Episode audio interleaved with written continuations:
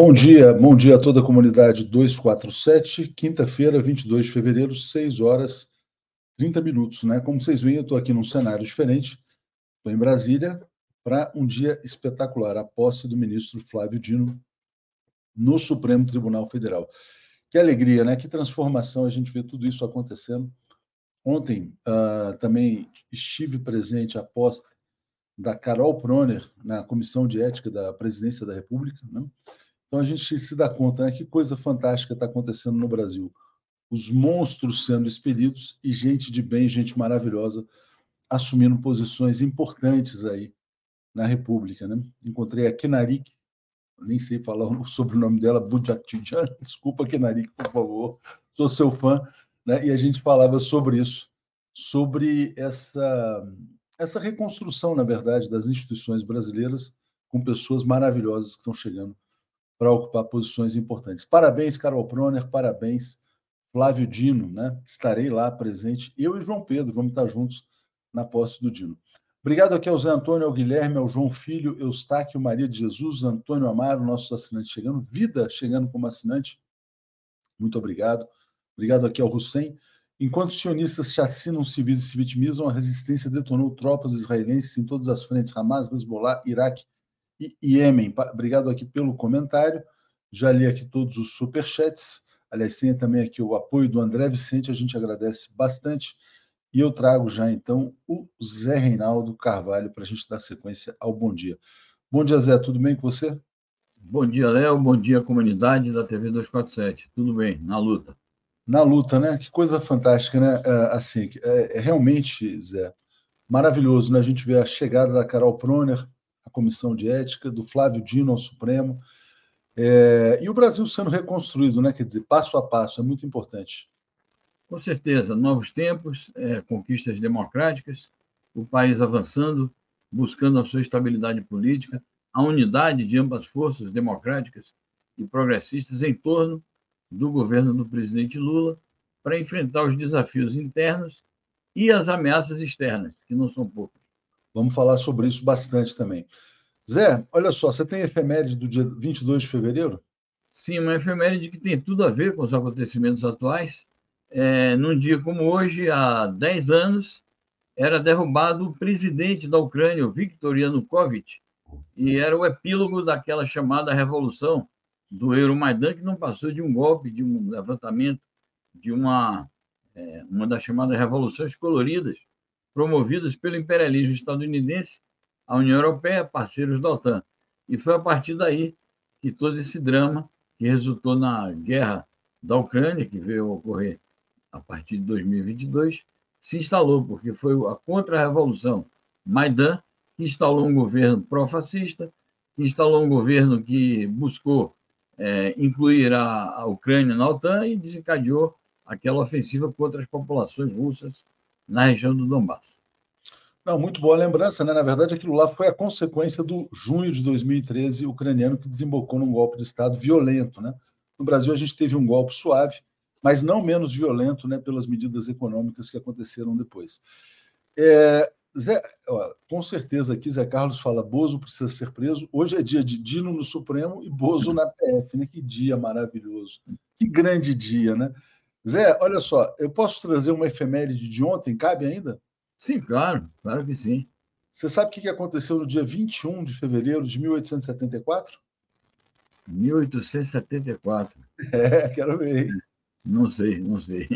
150 anos do desembarque do primeiro navio italiano no Brasil, da imigração italiana, o navio Sofia no Espírito Santo. Vamos ver a reportagem aqui do, que maravilha. do Brasil. Vamos lá. 150 anos, o navio La Sofia chegava ao Espírito Santo, dando início a um dos maiores movimentos migratórios da história do Brasil. Os 386 italianos que desembarcaram naquele 21 de fevereiro de 1874 foram os primeiros de mais de um milhão e meio que vieram para cá ao longo dos 50 anos seguintes. E a gente fala agora com a Priscila Cash, que está ao vivo de São Paulo, cidade que é um dos grandes símbolos dessa imigração e dessa relação entre o Brasil e a Itália. Não é isso, Priscila? Boa noite. Boa noite a todos. A gente está em frente ao prédio que é a atual sede da Prefeitura de São Paulo, que hoje está iluminado com as cores da bandeira da Itália. É o edifício Matarazzo e ele leva o nome da família que mais representou o sonho de riqueza no novo mundo dos milhões de italianos que vieram para o Brasil. Francisco Matarazzo foi, se tornou um dos homens mais ricos do mundo aqui no Brasil, onde ele construiu um império com mais de 350 fábricas. E esse prédio aqui, ele foi feito na década de 1930, todo em mármore, assim, uma referência aos monumentos de Roma. E essa é só uma das influências italianas aqui na cidade. Só falando em arquitetura, a gente tem também o Museu de Arte de São Paulo, MASP, que foi projetado pela italiana Lina Bobardi. E essas influências, elas vão para a cozinha, para o sotaque e também para o futebol. O antigo Palestra Itália, que hoje é o Palmeiras, e também o Juventus, que é do bairro da Moca e leva o nome do tradicional clube italiano. Essas influências todas não são, são uma exclusividade aqui da capital paulista. Na verdade, elas se estendem por todo o Brasil, principalmente no sul do país e no sudeste. A estimativa é que existem entre 20 e 35 milhões de descendentes de italianos vivendo no Brasil hoje. Voltamos ao estúdio. Tá certo, obrigado. Boa lembrança aí. Agora, você sabe, ela falou do, do, do Juventus que é uma inspiração na Juventus, na Juve, que é senhora uhum. lá na Itália, mas é o Juventus da Rua Javari. Juventus é tão italiano, mas tão italiano. Você sabe o que, que o pessoal come no intervalo do jogo? O quê? Canoli. O pessoal faz aquele, a fritura ali Delícia, com creme. Hein? Delícia. O pessoal serve ali, é concorridíssimo e é uma das marcas também dessa imigração italiana. É, só no estado de São Paulo, a estimativa é que são 13 milhões de italianos, descendentes italianos, o que coloca, é, a, por exemplo, a capital entre as cidades com o número de italianos, uma, com o maior número de italianos do mundo, inclusive maior que muitas cidades na Itália. Porta Nova é italiano. É italiano também. Né? Mas não é de São Paulo. Não, é de São Paulo, é do Sul. É o pessoal que desgarrou lá para o Sul. Aí, é, mas é, é, na mesma leva, vamos dizer, na mesma época. É isso aí, né? Viva a nossa moca, como diz aqui o Arlindo Araújo, 150 anos de imigração italiana, Zé. Eu acho que é uma efeméride importantíssima. Acho que a imigração italiana desempenhou um papel importante é, no Brasil e até hoje a comunidade descendente é, dessa imigração desempenha um papel importante em nossa sociedade, em vários aspectos. E, portanto, a gente deve realmente homenagear é interessante notar esse aspecto, não, não tinha esse encontro, apesar de saber que há uma imigração italiana forte no Espírito Santo, mas a gente sempre se acostumou à chegada dos navios, a ler a respeito, no Porto de Santos. Ali era a chegada principal, e dali eles iam para outros lugares, mas está feito o registro de que eles chegaram, o primeiro navio chegou no Porto de Vitória. Muito importante a presença no sul do país, ali em toda aquela região é, da Serra Gaúcha, é, da imigração italiana. E essa presença no futebol, eu quero ressaltar de fato a representatividade da gloriosa Juventus, da Moca. Achei que você do Palmeiras. Representante do futebol, da influência italiana no futebol brasileiro. É, tem uma curiosidade, é, Léo, sobre a, a Juventus, da Moca. Consta que o gol mais bonito do Pelé teria sido feito no jogo lá no estádio da Rua da Javari. Não há foto, não há filme, mas a partir de uma descrição feita do lance, há desenhos. Foram feitos desenhos e a partir do desenho foi feita uma, uma filmagem simulando como teria sido aquele golaço do Pelé, que ninguém é, tem a memória fotográfica mesmo registrada. Que coisa fantástica, né? Bom, vamos lá. O Ivo Miranda Gomes está dizendo: falar em Carol é falar do seu companheiro, o grande Chico, apesar de você, Buarque de Holanda. Belíssimo dia o dia de hoje, né? O Eduardo Rado fala que a Juventus tem o nome da Juve e as cores da, do Torino, porque os dois irmãos italianos torciam um para cada time, né? Maria Helena, sucesso total do lançamento do Breno Altman em Brasília. Parabéns ao Breno que leva a bandeira da defesa dos palestinos pelo Brasil. Infelizmente não pude comparecer, estou em Brasília, não cheguei, tinha um compromisso, acabou demorando e depois foi para um outro, mas fiquei feliz também com o sucesso do Breno Altman, que na verdade não foi um sucesso, né? Ele lotou o beijódromo da Universidade de Brasília e tem sido realmente um sucesso absoluto por onde ele passa, né? Fantástico, né, Zé? Sem dúvida. Esses dias mesmo nós estivemos reunidos com o Breno, uma reunião promovida pelo, é, pela entidade Barão de Tararé, que cuida exatamente da defesa dos jornalistas e da difusão é, do bom jornalismo alternativo e fizemos com o Breno um balanço de como está essa luta é, em sua defesa, defesa da sua liberdade de expressão, que acaba sendo uma luta simbólica da liberdade de todos nós jornalistas que lutamos em favor da Palestina. E é, foi registrado também esse êxito que toda essa campanha do lançamento do livro do Breno é, está representando na luta de solidariedade com o povo palestino. Então, está de parabéns o Breno e seguimos na luta juntos. É isso aí. A Lúcia dizendo que é descendente de italianos. Todo mundo tem um pouquinho de sangue de imigrantes e o Brasil é uma geleia geral, né? Na verdade. Aqui, ó. Também está valendo. Aqui. Exatamente. Como diz aqui o Luciano Ruben Talha. Isso que eu acho fantástico no Brasil também, né, Zé? Antes de ter descendência italiana, vem o Brasil. Antes de tudo, somos brasileiros. O Brasil conseguiu fazer esse grande amálgama aí de culturas, né? E criar a identidade brasileira, para depois criar a civilização brasileira, né? Exato. Civilização brasileira cantada é, e analisada de maneira brilhante pelo antropólogo é, Darcy Ribeiro naquele seu livro clássico, sua obra-prima, na minha opinião, é, O Povo Brasileiro, onde ele ressalta exatamente isso. E, claro, nós, nós temos aqui uma capacidade de inclusão, de abrangência, de síntese e de acolhimento. Então, realmente, o Brasil está dando uma contribuição ao mundo e à civilização humana com essa forma de é, acolher todas as pessoas que vêm para cá. Naturalmente que tudo isso é, visando a reforçar a nossa soberania, a nossa brasilidade e a nossa é, existência no mundo como uma nação é, independente, soberana e progressista. Exatamente. Antônio Júnior, bom dia, camaradas. Tempos complicados, mas seguimos firmes com a TV 247, melhor ainda. Sem desanimar, comunista não pode desanimar. E o Jairo fala: vou de Vitor Martins e Ivan Lins se retratar jamais. Aprendemos muito neste ano, afinal de contas, não tem cabimento nada de correr da raia. Lula tem razão. Falando nisso, Zé, eu quero botar aqui na tela. Eu publiquei uma coluna hoje sobre o encontro entre o Lula e o Blinken, né?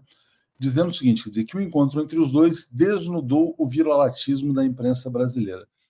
Por que, que eu estou dizendo isso? Quer dizer, eu fiquei chocado hoje, abrindo a capa do Globo, do Estadão, da Folha, do Valor, do próprio site Metrópolis Todos os sites dizem assim: Estados Unidos divergem do Brasil em relação a Israel. E daí? Né? A gente deveria dizer, so what? Né? Quer dizer, so what? Né? A gente deveria dizer para esses veículos, quer dizer, porque eles tratam, ó, oh, teve uma divergência. Mas o Blinken, ele disse, aí vou botar outra matéria na tela aqui, que os laços entre Brasil e Estados Unidos estão mais fortes do que nunca. O que, que eu acho que aconteceu, Zé? A imprensa brasileira ela, ela se antecipou, né? Como ela acha que assim, quer dizer, que ela tem que ser, na verdade, é, a porta-voz da submissão brasileira, ela passou a semana a semana, desde a entrevista coletiva na Etiópia, atacando o presidente Lula, atacando, atacando. Então, torcendo para que o Blinken viesse aqui no Palácio do Planalto e passasse um sabão no presidente Lula.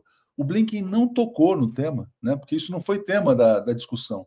Eles falaram sobre integração, integração regional, G20, Amazônia, direitos humanos, a questão dos direitos trabalhistas, etc. e tal. Aí depois a imprensa brasileira perguntou para o porta-voz do Departamento de Estado, lá nos Estados Unidos, se os Estados Unidos não iriam divergir publicamente, porque eles estão buscando né, um pelo em ovo. Né? Aí o cara falou: não, os Estados Unidos divergem. Bom, e daí que divergem? Né? Dizer, o Brasil tem uma posição, os Estados Unidos têm outra, e vida que segue. E ele está dizendo que a relação Brasil-Estados Unidos nunca esteve tão forte. Zé, o que você acha dessa imprensa brasileira tão vassala, tão rebaixada diante do chamado imperialismo? Exatamente. Ela é submissa, ela é vassala, ela é subserviente e ela é um instrumento de traição nacional. Porque o que eles queriam era exatamente que o, o secretário de Estado dos Estados Unidos enfatizasse as, como eles disseram, reprimendas é, dos sionistas israelenses e do seu chanceler ao governo brasileiro, ao presidente Lula e ao próprio Brasil. É, veja que o próprio assunto foi tratado. Está na pauta, está, esteve na pauta do encontro o assunto Gaza. Mas sabe como é que foi tratado? Foi o presidente Lula que tomou a iniciativa e Isso. falou o seguinte: olha, é, é, é, fundamental acelerar a criação do Estado palestino, com o que o Blink concordou, né? E foi isso. Não teve essa questão da briga Brasil-Israel, não isso. entrou na discussão. Então, Exatamente foi... isso que eu quero enfatizar.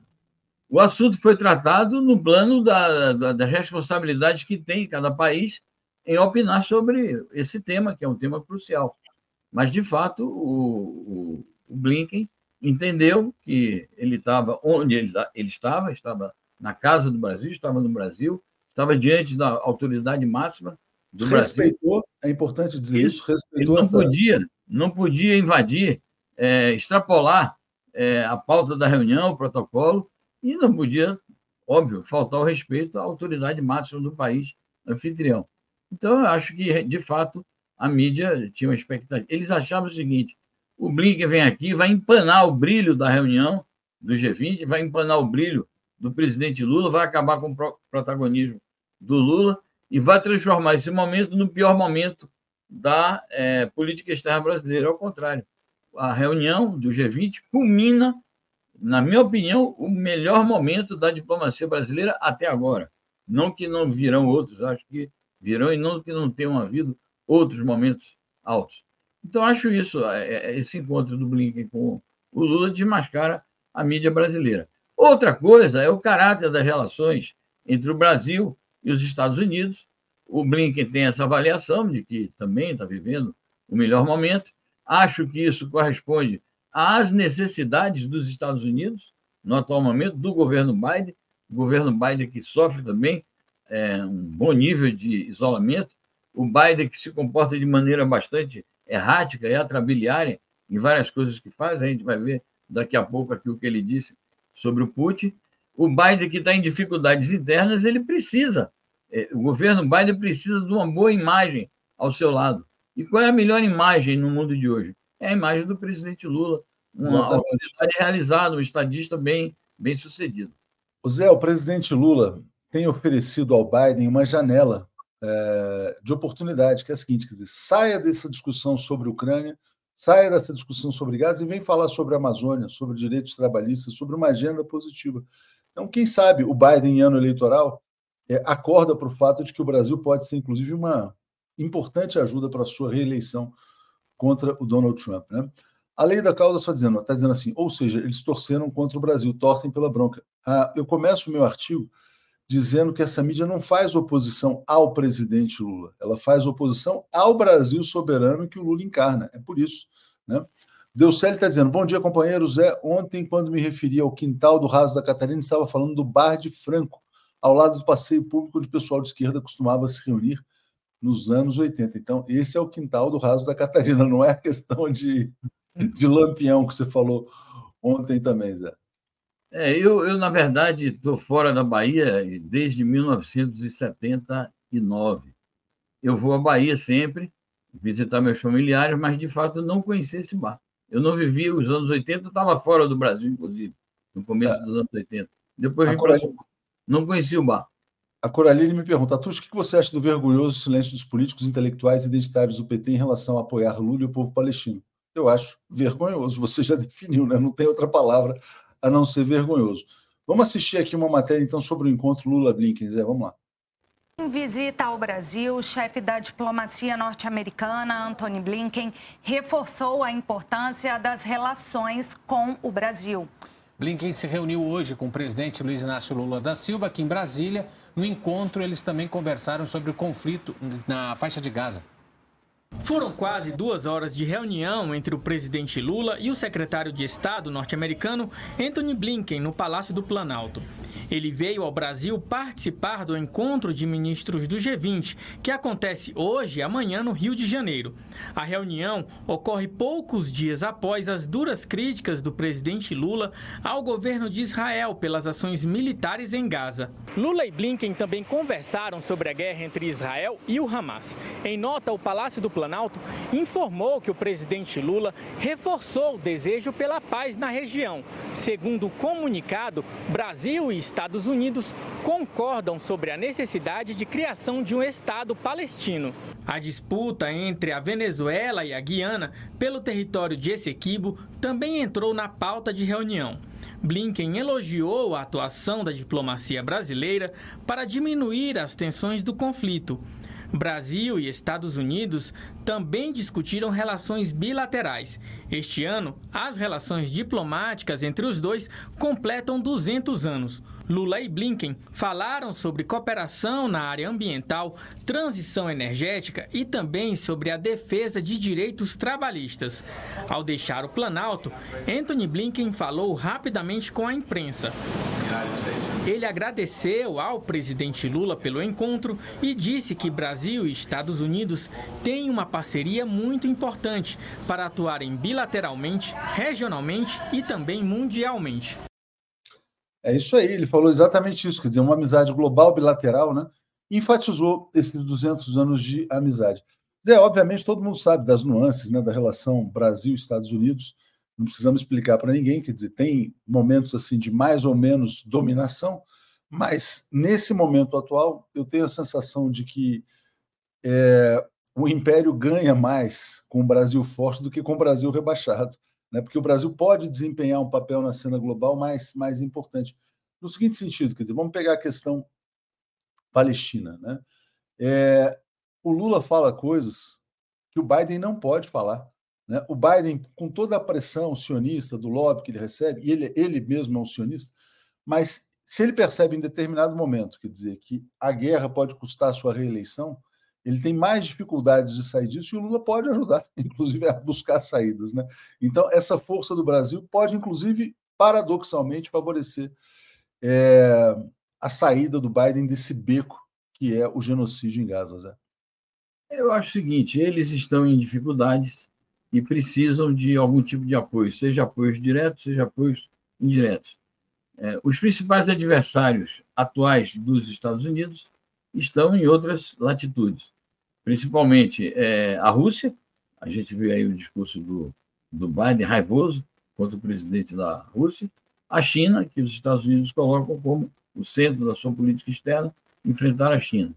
E tem as dificuldades próprias do relacionamento com os seus principais aliados, é, que estão levando a política externa americana a um grande fracasso, que é esse problema da cumplicidade com genocídio. Então, nesse sentido, os Estados Unidos estão tentando utilizar pragmaticamente as relações com o Brasil e utilizar pragmaticamente é, a boa imagem do Lula e ficar bem na fita, como se diz aí, ao lado do Lula. Por isso estão oferecendo a cooperação, está dizendo, olha, a gente pode é, ajudar vocês na gestão da presidência do G20, colaborando na agenda que o Brasil está propondo.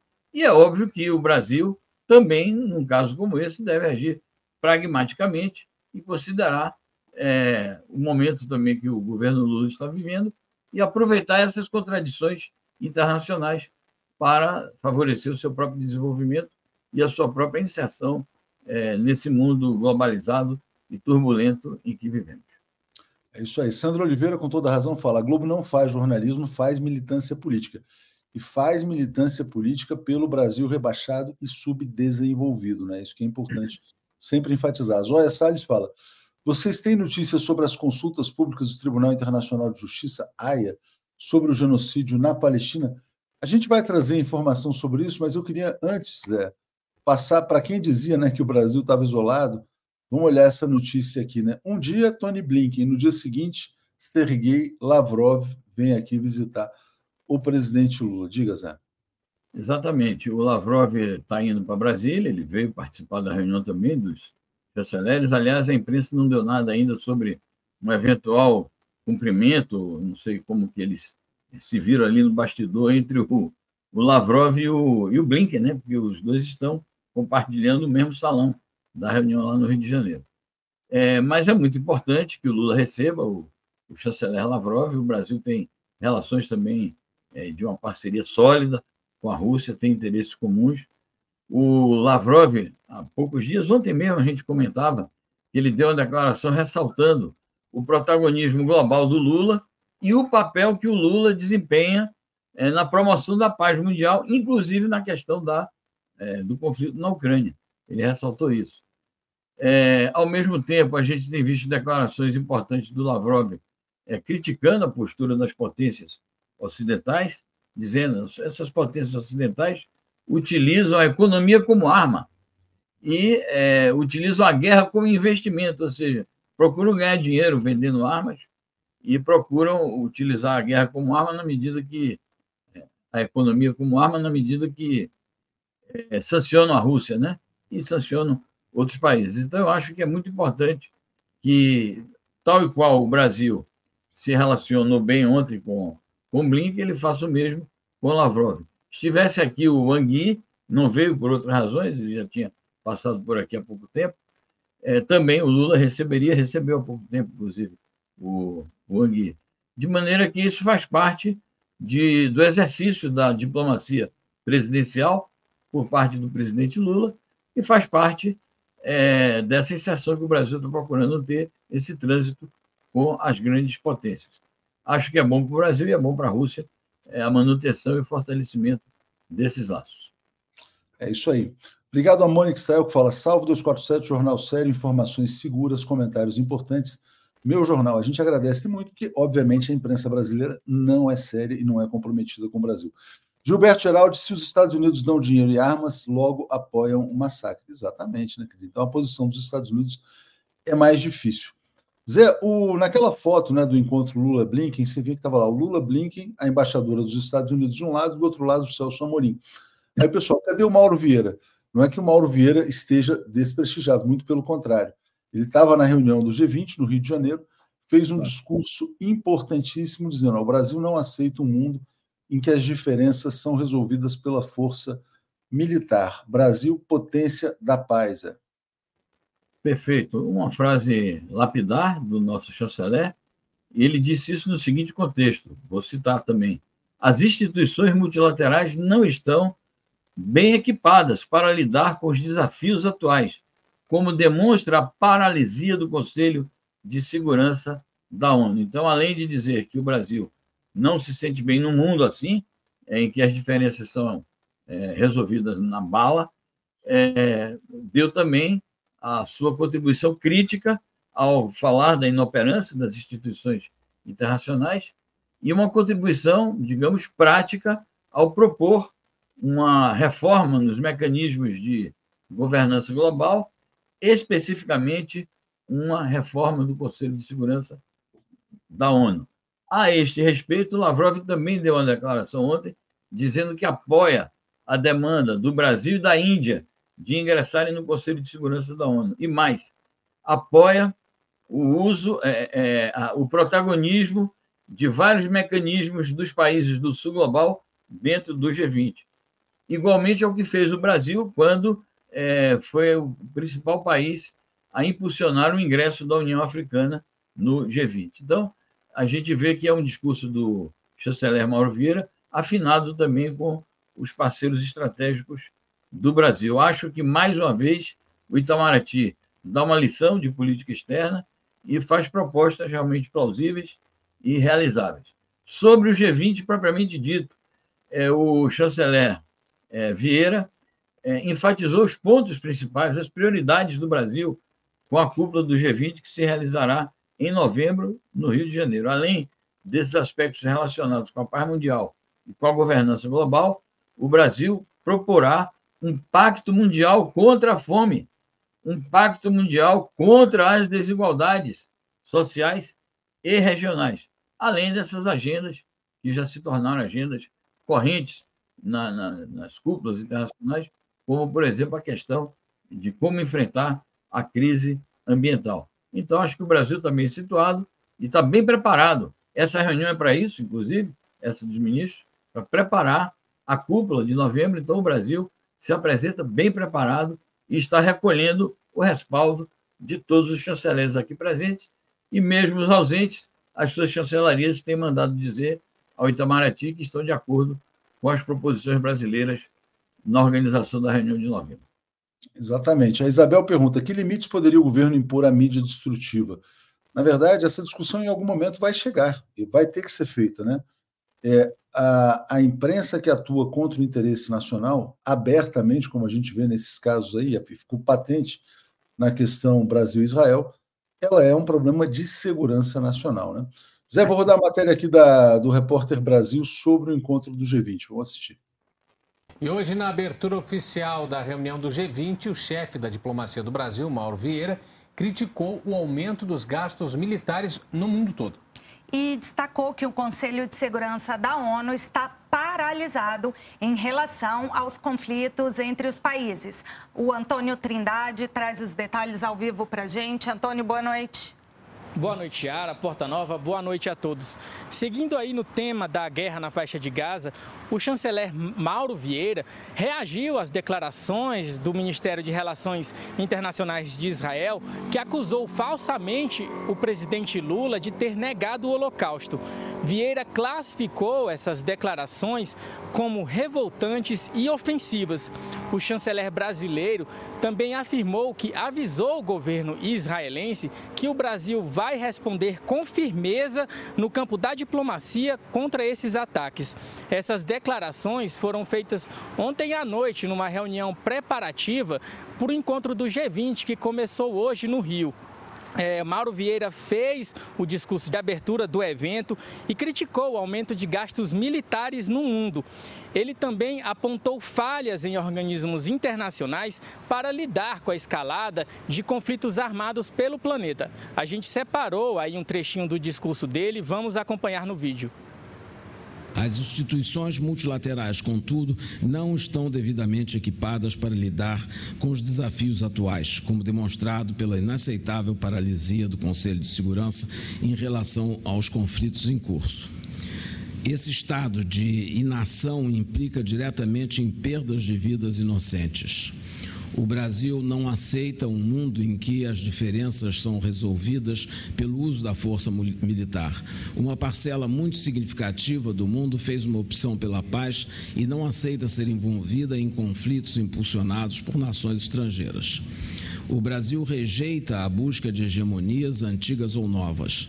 Não é do nosso, do nosso interesse viver em um mundo fraturado. Achei brilhante, uh, Zé, a fala dele, né? e esse ponto que ele destaca do Brasil não aceitar novas hegemonias. O Brasil é um ponto de equilíbrio, na verdade, entre as potências. Diga, Zé. É, o Brasil está inserido nessa luta pela construção de um mundo multipolar. E a, a construção do mundo multipolar implica exatamente a rejeição de hegemonias. É, o, o, mundo multipolar é o antípoda desse mundo hegemonizado pelo imperialismo estadunidense.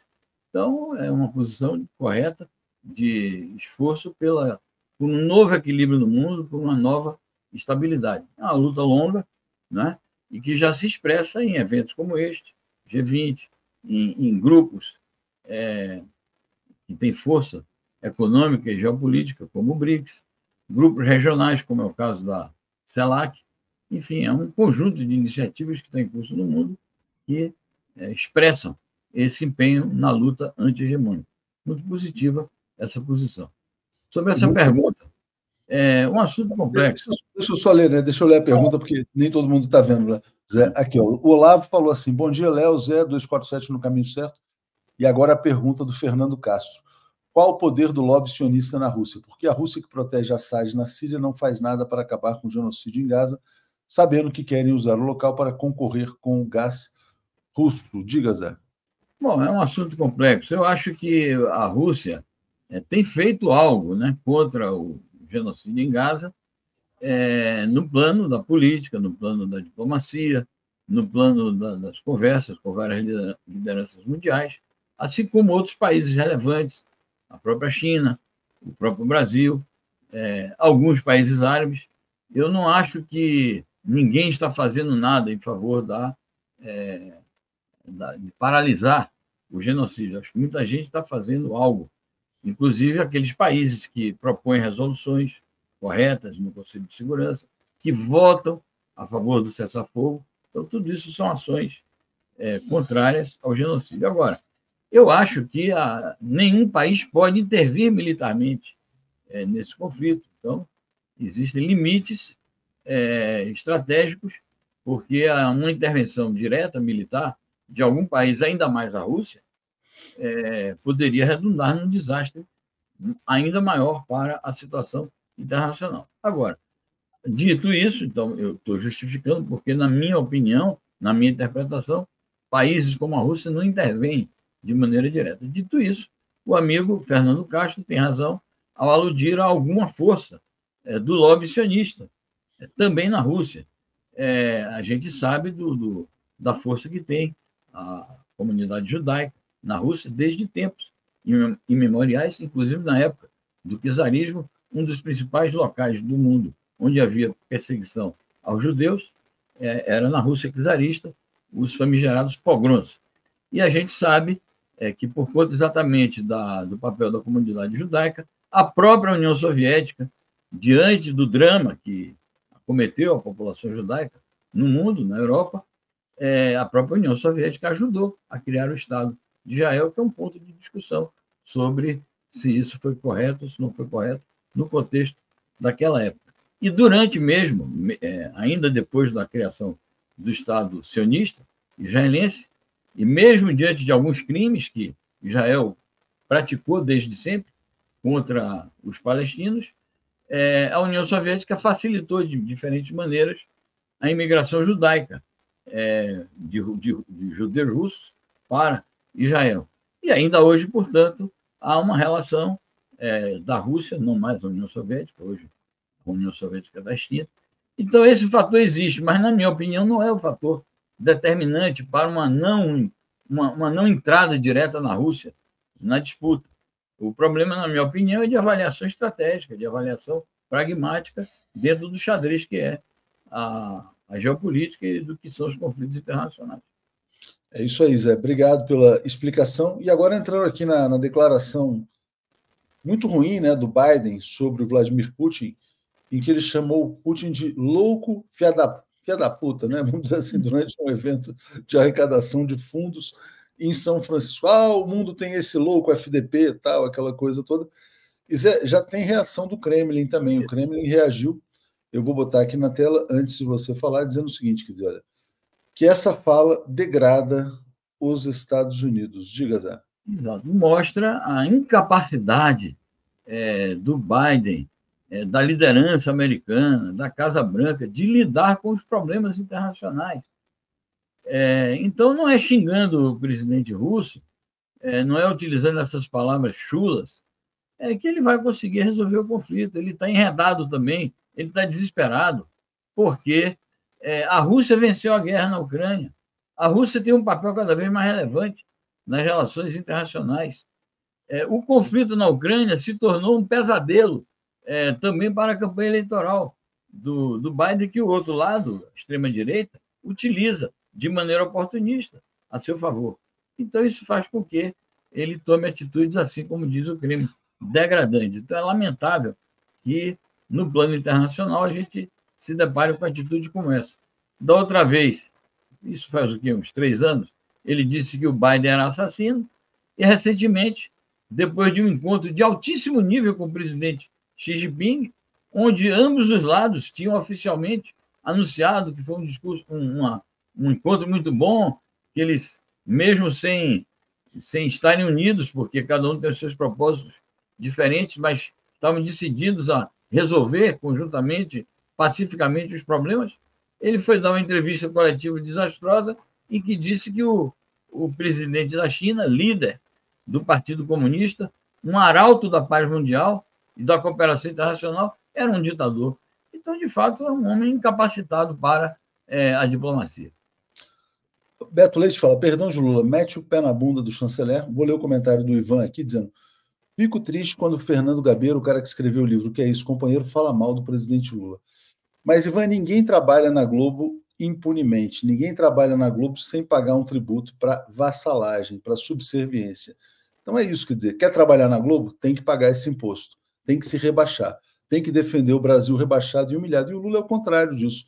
Então, quando o Gabeira ataca o presidente Lula, o Gabeira está se humilhando para receber um salário da Rede Globo. Sheila está dizendo, não tenho conseguido assistir a Globo News. Graças a Deus, muito obrigado, Sheila. Você está fazendo um bem a você, ao Brasil e à humanidade. Eu nunca assisto, tá? As pessoas ah, não sei se você viu, eu nunca. Tudo que sai na Globo, em algum lugar, ou mesmo na CNN, eu só fico sabendo pelas redes sociais. Para quê? Para que eu vou dedicar meu tempo a veículos de comunicação que trabalham contra os meus interesses? Não é meu interesse pessoal, não, é interesse do Brasil, porque eu sou brasileiro. Né? Então, o que, que eu vou perder tempo ali vendo um cara que está jogando contra o patrimônio? Não faz o menor sentido. Não sei se você você assiste de vez em quando, Zé. Eu sei que você assiste de vez em quando. Diga lá, Zé. É, eu assisto de vez em quando. Acho que por uma questão assim de, de me, me manter informado sobre o que diz o inimigo, mas nos últimos dias eu estava dando uma olhada aqui no orçamento doméstico e resolvi então cancelar as minhas assinaturas de TV a cabo. Vou ficar só na internet. Então é isso. O Zé tomou uma decisão. Ah, fora, fora isso, né, também vai poder gastar com outras coisas mais. mais Exatamente. Exatamente. Leonardo está dizendo: vocês acham que existe nas Forças Armadas do Brasil uma ala que defende sair do Tratado de Não Proliferação? Como podemos tratar desse assunto? Você sabe que eu não, eu não entendo disso. Eu não sei se tem alguém que defenda isso e se é possível também, né? Na verdade. É, esse assunto não está em pauta. O que esteve em pauta durante algum tempo, é, durante o governo de Fernando Henrique Cardoso, é que há alguns setores do, do imperialismo estavam querendo aprovar o chamado protocolo adicional ao Tratado de Não Proliferação Nuclear. E o Brasil resistiu, porque o protocolo adicional implica uma série de ações de inspeção é, no país signatário do tratado é, que são abusivas e são, e são, digamos assim, é, são excepcionalidades em relação ao que estava estabelecido no tratado original. Eu acho que não está na ordem do dia o Brasil se retirar do Tratado de Não Proliferação Nuclear, basta ele não aceitar o tal do protocolo adicional. E, claro, se sobrevier uma situação internacional que impõe essa discussão, também isso pode acontecer. Há países que, por conta de situações peculiares, se retiraram do tratado. Coreia do Norte, por exemplo, era um país signatário e se retirou do tratado. Mas isso por conta também de uma situação muito peculiar. É isso aí. Ana Petri, 10 anos que não vejo nada que vem da Globo e Beto Leite, passei a ser feliz não assistindo TV aberta. Depois que eu descobri que até o futebol dá para ver pelo Casé, né, fora da Globo também, quer dizer, nunca grande mais. Vascaíno, grande Vascaíno Casé. É, exatamente. Zé, a gente acabou não falando muito, mas a gente tem aqui três minutos. Vou te passar aqui para você tentar sintetizar todas as informações sobre o genocídio. Diga, Zé. Bom, essa é uma notícia, mais uma, né? É notícia dramática, verbalizada pelo diretor-geral da Organização Mundial de Saúde, ele dizendo uma situação desumana. Chegou a dizer a faixa de Gaza se transformou no local da morte. Quem promove essa morte em massa? o genoc... quem promove quem promove são os genocidas israelenses. Isso quem está dizendo sou eu, não que tenha dito o diretor-geral, mas eu tenho certeza de que ele tem também esse sentimento antigenocida que se prolifera no mundo. É, e mais alguma notícia? Né? Tinha aquela pergunta lá também sobre como é que está a questão no Tribunal. Tribunal Exatamente. É uma notícia, hoje, ontem, foi o depoimento de Cuba. É, vários países, consta que 50 países foram convocados a depor. O Brasil já depois, durante essa semana, acusou a ocupação israelense como causa dos sofrimentos do povo palestino. E há, é bom para o pessoal entender, há duas ações que estão em curso e sobre as quais estão havendo as audiências. Uma é a ação é, promovida pela África do Sul, que poderá redundar numa condenação a Israel. Já houve um primeiro pronunciamento e eles deram prazo até o dia 26 para Israel apresentar um relatório. Mas há uma outra é, discussão dentro do tribunal que é fruto de uma decisão de dois, três anos atrás da Assembleia Geral das Nações Unidas, que pede um parecer consultivo, não vinculativo, mas um parecer de análise do tribunal sobre as características da ocupação israelense. Ora, se sair um parecer consultivo mostrando que a ocupação israelense na Palestina é responsável por políticas de extermínio, políticas de opressão, ainda que não haja uma condenação jurídica, um parecer consultivo que diga isso não deixa de ser uma ata de acusação moral e política. Exatamente. Eu estou com a Maria Rosa Demarque, há cinco anos que não ligo na TV aberta, cancelei os canais pagos, só YouTube. Eu não sei nem ligar na, como é que muda canal para TV aberta e tal. E a Rinalda fala assim: no JN, os olhos da Renata brilham de ódio quando narra notícias sobre o presidente Luiz Inácio Lula Silva. Não é porque ela odeia o presidente Lula, mas é porque todos os apresentadores da Globo eles são treinados como atores. Então eles atuam como atores. Então, tipo assim, você tem que amar o Aécio, você tem que odiar o PT.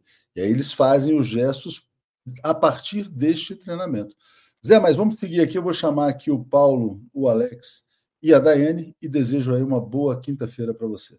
Muitíssimo obrigado, igualmente a você e a todos. Bom programa. Tchau, tchau. É isso, é isso aí. Obrigado, valeu.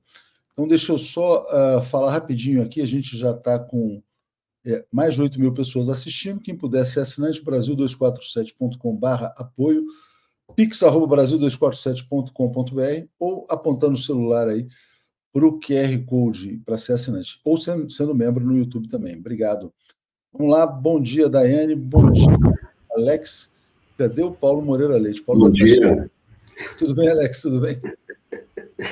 Bom dia, Léo, Daiane. Paulo deve estar ouvindo, né? Deve estar com algum Eu ia problema. perguntar, Alex, você dormiu com o Paulo? Cadê o Paulo? Não, essa noite não. Essa noite não, essa noite não. Bom dia, Daiane. Bom dia, Léo. Bom dia, Alex e a todos os nossos internautas. Ai, ai. Daiane, a gente tem uma notícia internacional, nacional aqui para a gente começar. Acabou de sair a sentença do Daniel Alves, jogador brasileiro. Foi condenado aqui ó, a quatro anos e seis meses de prisão por estupro, né? Então, é pena dura, né? E talvez não tenha sido até, talvez até branda, né, em relação ao que se esperava no caso dele. Diga, Daiane. É, eu também achei, é, pelo, pelos desdobramentos do caso, de qualquer forma, o pedido da, da promotoria era de 12 anos, a defesa também pedia ali 9 anos. É, ele tem essa condenação de quatro anos e alguns meses em regime fechado, é, e terá que cumprir mais cinco anos, né, com, com restrições é, é, a partir da, da, final da sua, do cumprimento dessa pena em regime fechado.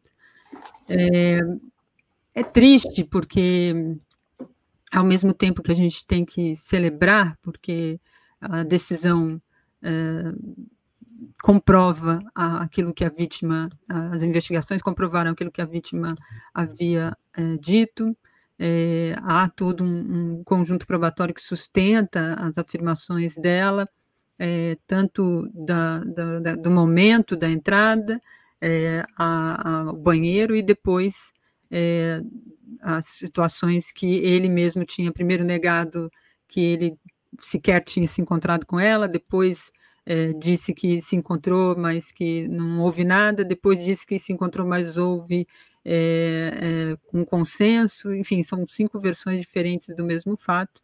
Então, é, o, processo todo, quando, quando você finaliza, você imagina que esse tipo de situação vai representar, de fato, algum, algum efeito prático para todo o conjunto de outras ações. Né? A gente está longe disso, é, de que as vítimas possam ter é, sua garantia né, de não dúvida daquilo que apresenta sempre, é, a, a, voz do, do, daquele que comete esse tipo de crime é, é, sempre muito respaldada, né, ele achou que isso seria ainda mais respaldado pelo fato dele ser um jogador famoso, é, usar as mídias e os seus amigos para apoiá-lo, isso não aconteceu, isso é um avanço mas ainda não dá para comemorar do ponto de vista daquilo que é, seria um avanço civilizatório é, da luta contra a violência contra a mulher, ainda não dá para se comemorar, ainda tem muito, né? A gente está citando o caso do Daniel Alves,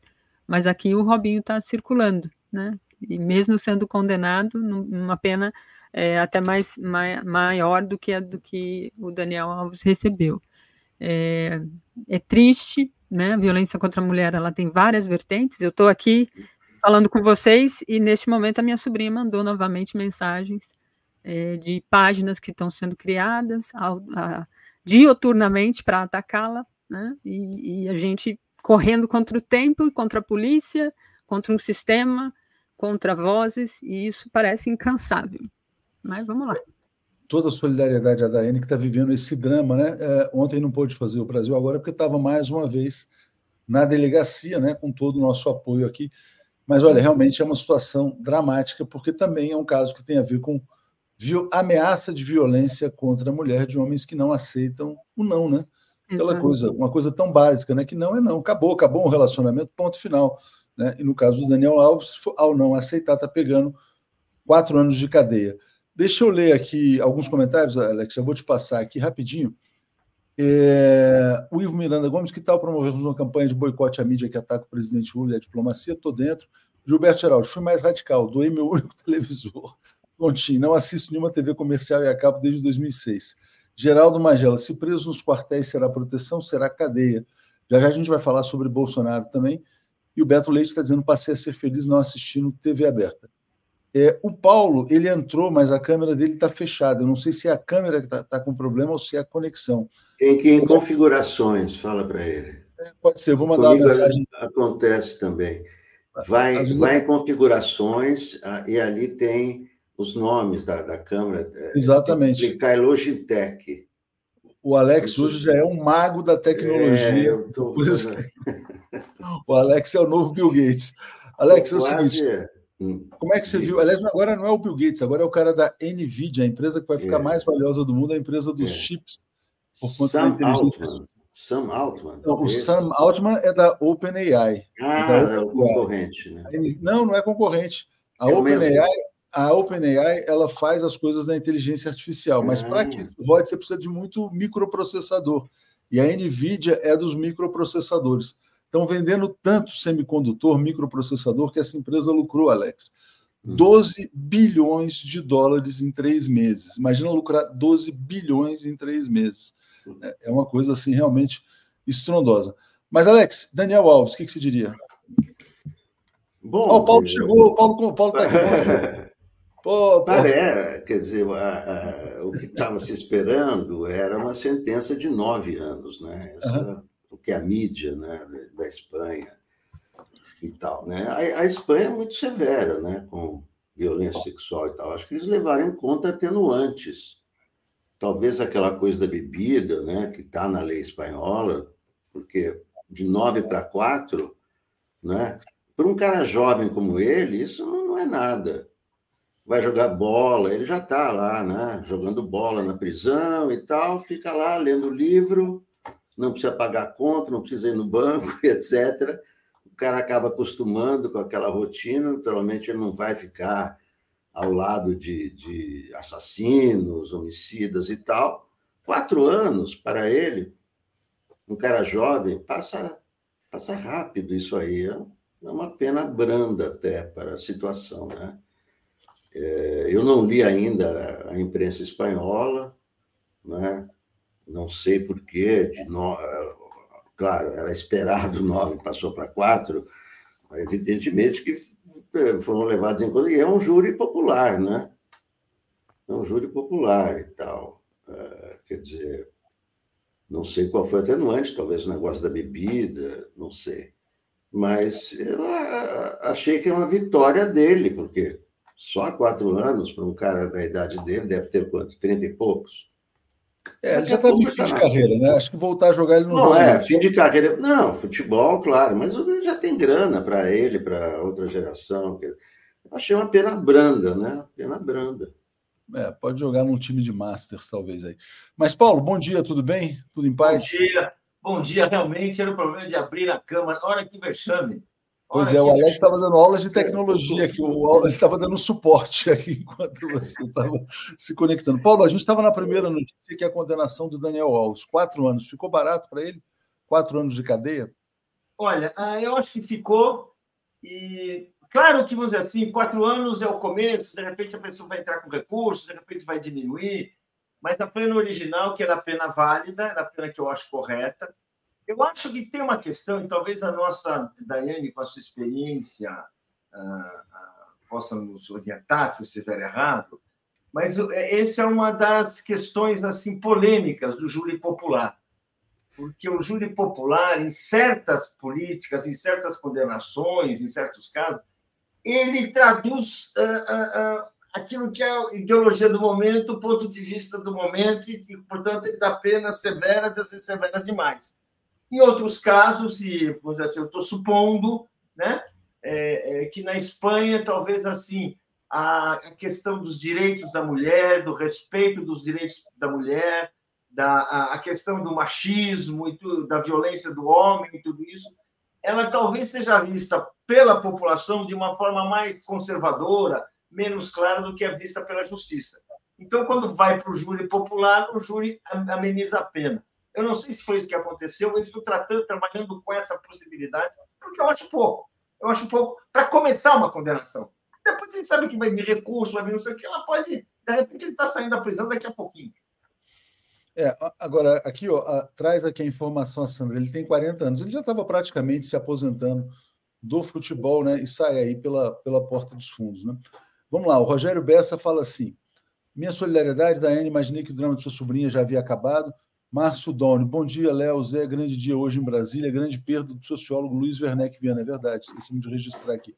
Viva Flávio Dino, Carol Proner, sol quadrado para Bozo.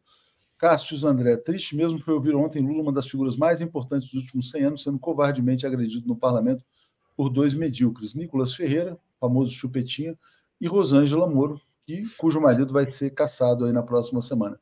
Zé Ricardo Fiedler, saber o que a mídia corporativa fala é tão simples como distinguir o dia da noite, sem ibope para a farsa.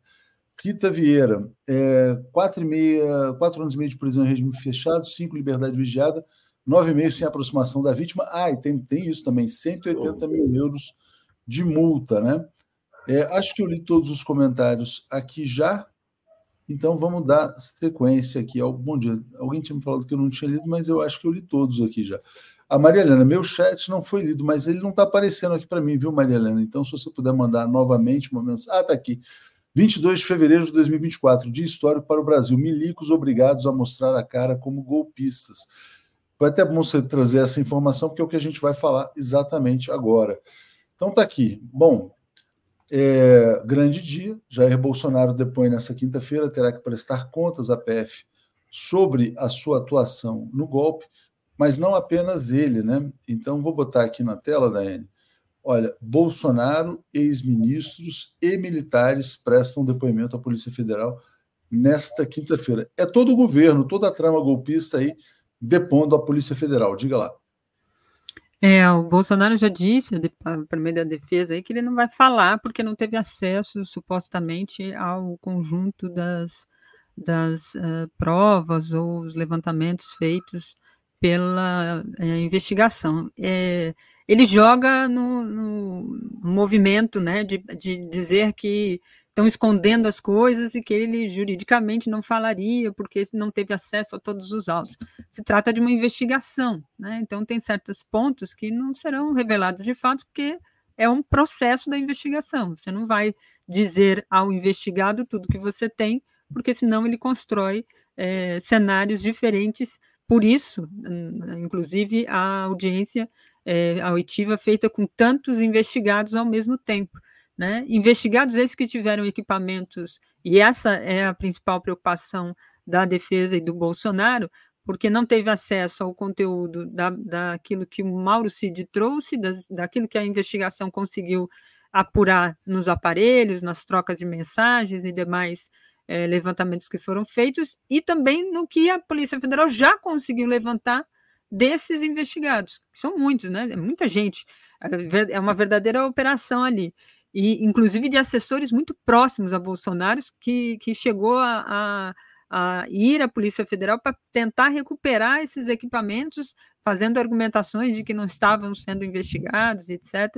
Então, o, o, a preocupação do, do, do, Bolsonaro, da defesa do Bolsonaro, na verdade, é o que os, os equipamentos vão falar, né? É, o que é, de levantamento tem a Polícia Federal na mão para fazer justamente as perguntas certas e ter as respostas diante daquilo que for colocado à mesa. Então, a estratégia de não falar de Bolsonaro é, ainda que ele não fale, né, o silêncio dele é, vai demonstrar muito para ele do que a Polícia Federal já tem de substancial. E é, é, o fato dele não falar também chama atenção, porque muito dos materiais que se tem, além de troca de mensagem, tem as, as falas como é, ele acha que só foi gravado, por exemplo, essa história da reunião. Mas será que não tem mais é, é, coisas que o Mauro Cid tenha gravado e tenha esquecido de apagar, ou que a Polícia Federal tenha conseguido levantar, e nos outros é, celulares, equipamentos, o que esse pessoal também achou que tinha apagado e a Polícia Federal já conseguiu levantar. Então, acho que esse desespero da defesa, né, de quem é, não quer falar, é justamente por isso. É, eles, eles, eles usam essa estratégia para se parecer, para se colocar como vítima, quando na verdade é uma demonstração do que eles sabem que é, já tem de levantamento de prova. Né? É isso aí. Deixa eu só botar esse esclarecimento interessante aqui do Oriovaldo. Ele fala: condenação de três anos na Espanha corresponde a 12 anos no Brasil, onde se cumpre um terço da pena. Então, quando a gente fala, ah, o Daniel Alves pegou quatro anos, mas são quatro anos em regime fechado ali. É, Alex, a sua expectativa para esse dia de hoje, depoimento do Bolsonaro de toda a quadrilha golpista? Bom, tudo indica que ninguém vai, vai falar nada, né? né? Nem o Bolsonaro, nem os, os dez, né? Os dez homens de ouro, parece que são dez, não sei. Mas isso aí é não, não vai é, aliviar em nada as, as, as, acusações contra eles. Ao contrário, né? É, a oportunidade que a Polícia Federal está dando é para ele se defender. É, não, não vai mudar, porque a, a, investigação já reuniu uma porção de provas que nós já sabemos, de todos os diálogos do Mauro Cid, sabemos que os, eh, os dois porta-vozes do Bolsonaro eram Mauro Cid e Braga Neto. Né? Esses é que né, eram os olhos, os ouvidos e a boca do Bolsonaro, porque Bolsonaro não tem Bolsonaro no, no celular mandando mensagem. Quem mandava mensagem, quem intimidava, era o Braga Neto, era o Gabinete do Ódio, era o Mauro Cid. O Mauro Cid tem um papel importantíssimo nessa trama golpista. Então, eles ficarem em silêncio não vai ajudá-los em nada, ao contrário. Ao contrário, né? Quem cala consente, né? A polícia vai perguntar: é, o senhor esteve naquela reunião do dia 5 de julho? O cara não vai responder. Tá bom, fica em silêncio. É coisa que nós vimos na, na CPI também, as pessoas têm direito ao silêncio, mas o silêncio não inocenta ninguém. Né? A, a, a Polícia Federal tem um conjunto de, de, de, de provas gravadas, né? provas com mensagens, quer dizer, coisas concretas, não conversa, eu ouvi dizer que. Não, é, é isso que, que a justiça exige. Né? Nós estamos agora na fase policial. A fase policial é essa. Então, faz parte da fase policial interrogatório, é uma praxe. Se eles não quiserem falar, não vão falar, não vai ajudá-los em nada. Agora, o que, o que importa agora saber, né, e eu acho que é, é o que a Polícia Federal também é, quer esclarecer, é por que o golpe falhou, por que fracassou. Que houve a intenção de fazer o golpe é, é nítido, não, não há quem conteste. Mas por que foi abortado? Por que fracassou? Eu acho que fracassou em primeiro lugar porque eles não encontraram provas de fraude. O golpe tem que ter um pretexto. O pretexto não pode ser o Bolsonaro quer continuar no poder. Não, o pretexto que eles estavam procurando era fraude nas urnas. O que não é contrário, isso a gente vê nas mensagens do Cid, dos interlocutores. Então, conseguimos alguma coisa? Não, até agora nada, até agora nada. Então, eles não tinham a prova da fraude. Segundo, porque o comandante do Exército não aderiu. Terceiro, porque Bolsonaro não assinou aquela minuta. Agora, que a intentona continuou, apesar né, de ser abortada, é, tem a prova da participação dos kids pretos. Os kids pretos é que se infiltraram, que é a missão deles é se infiltrar, se infiltraram naquele acampamento do QG e foram eles que dirigiram aquela turba para a destruição. E eles são, serão identificados, eu, eu acho que vão ser identificados pela Polícia Federal, são membros das forças especiais, e isso mostra o elo entre toda a intenção uh, de, de, de, dar o golpe e a, a, as depredações é, do, do, do, dia, do dia 8 de janeiro.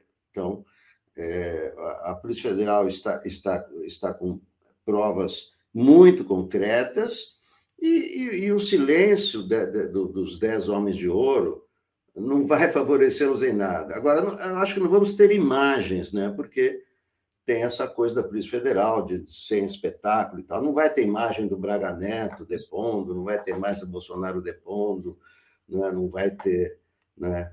essas coisas todas na, na Polícia Federal. O que, é, o que, é, bom, né? Na verdade.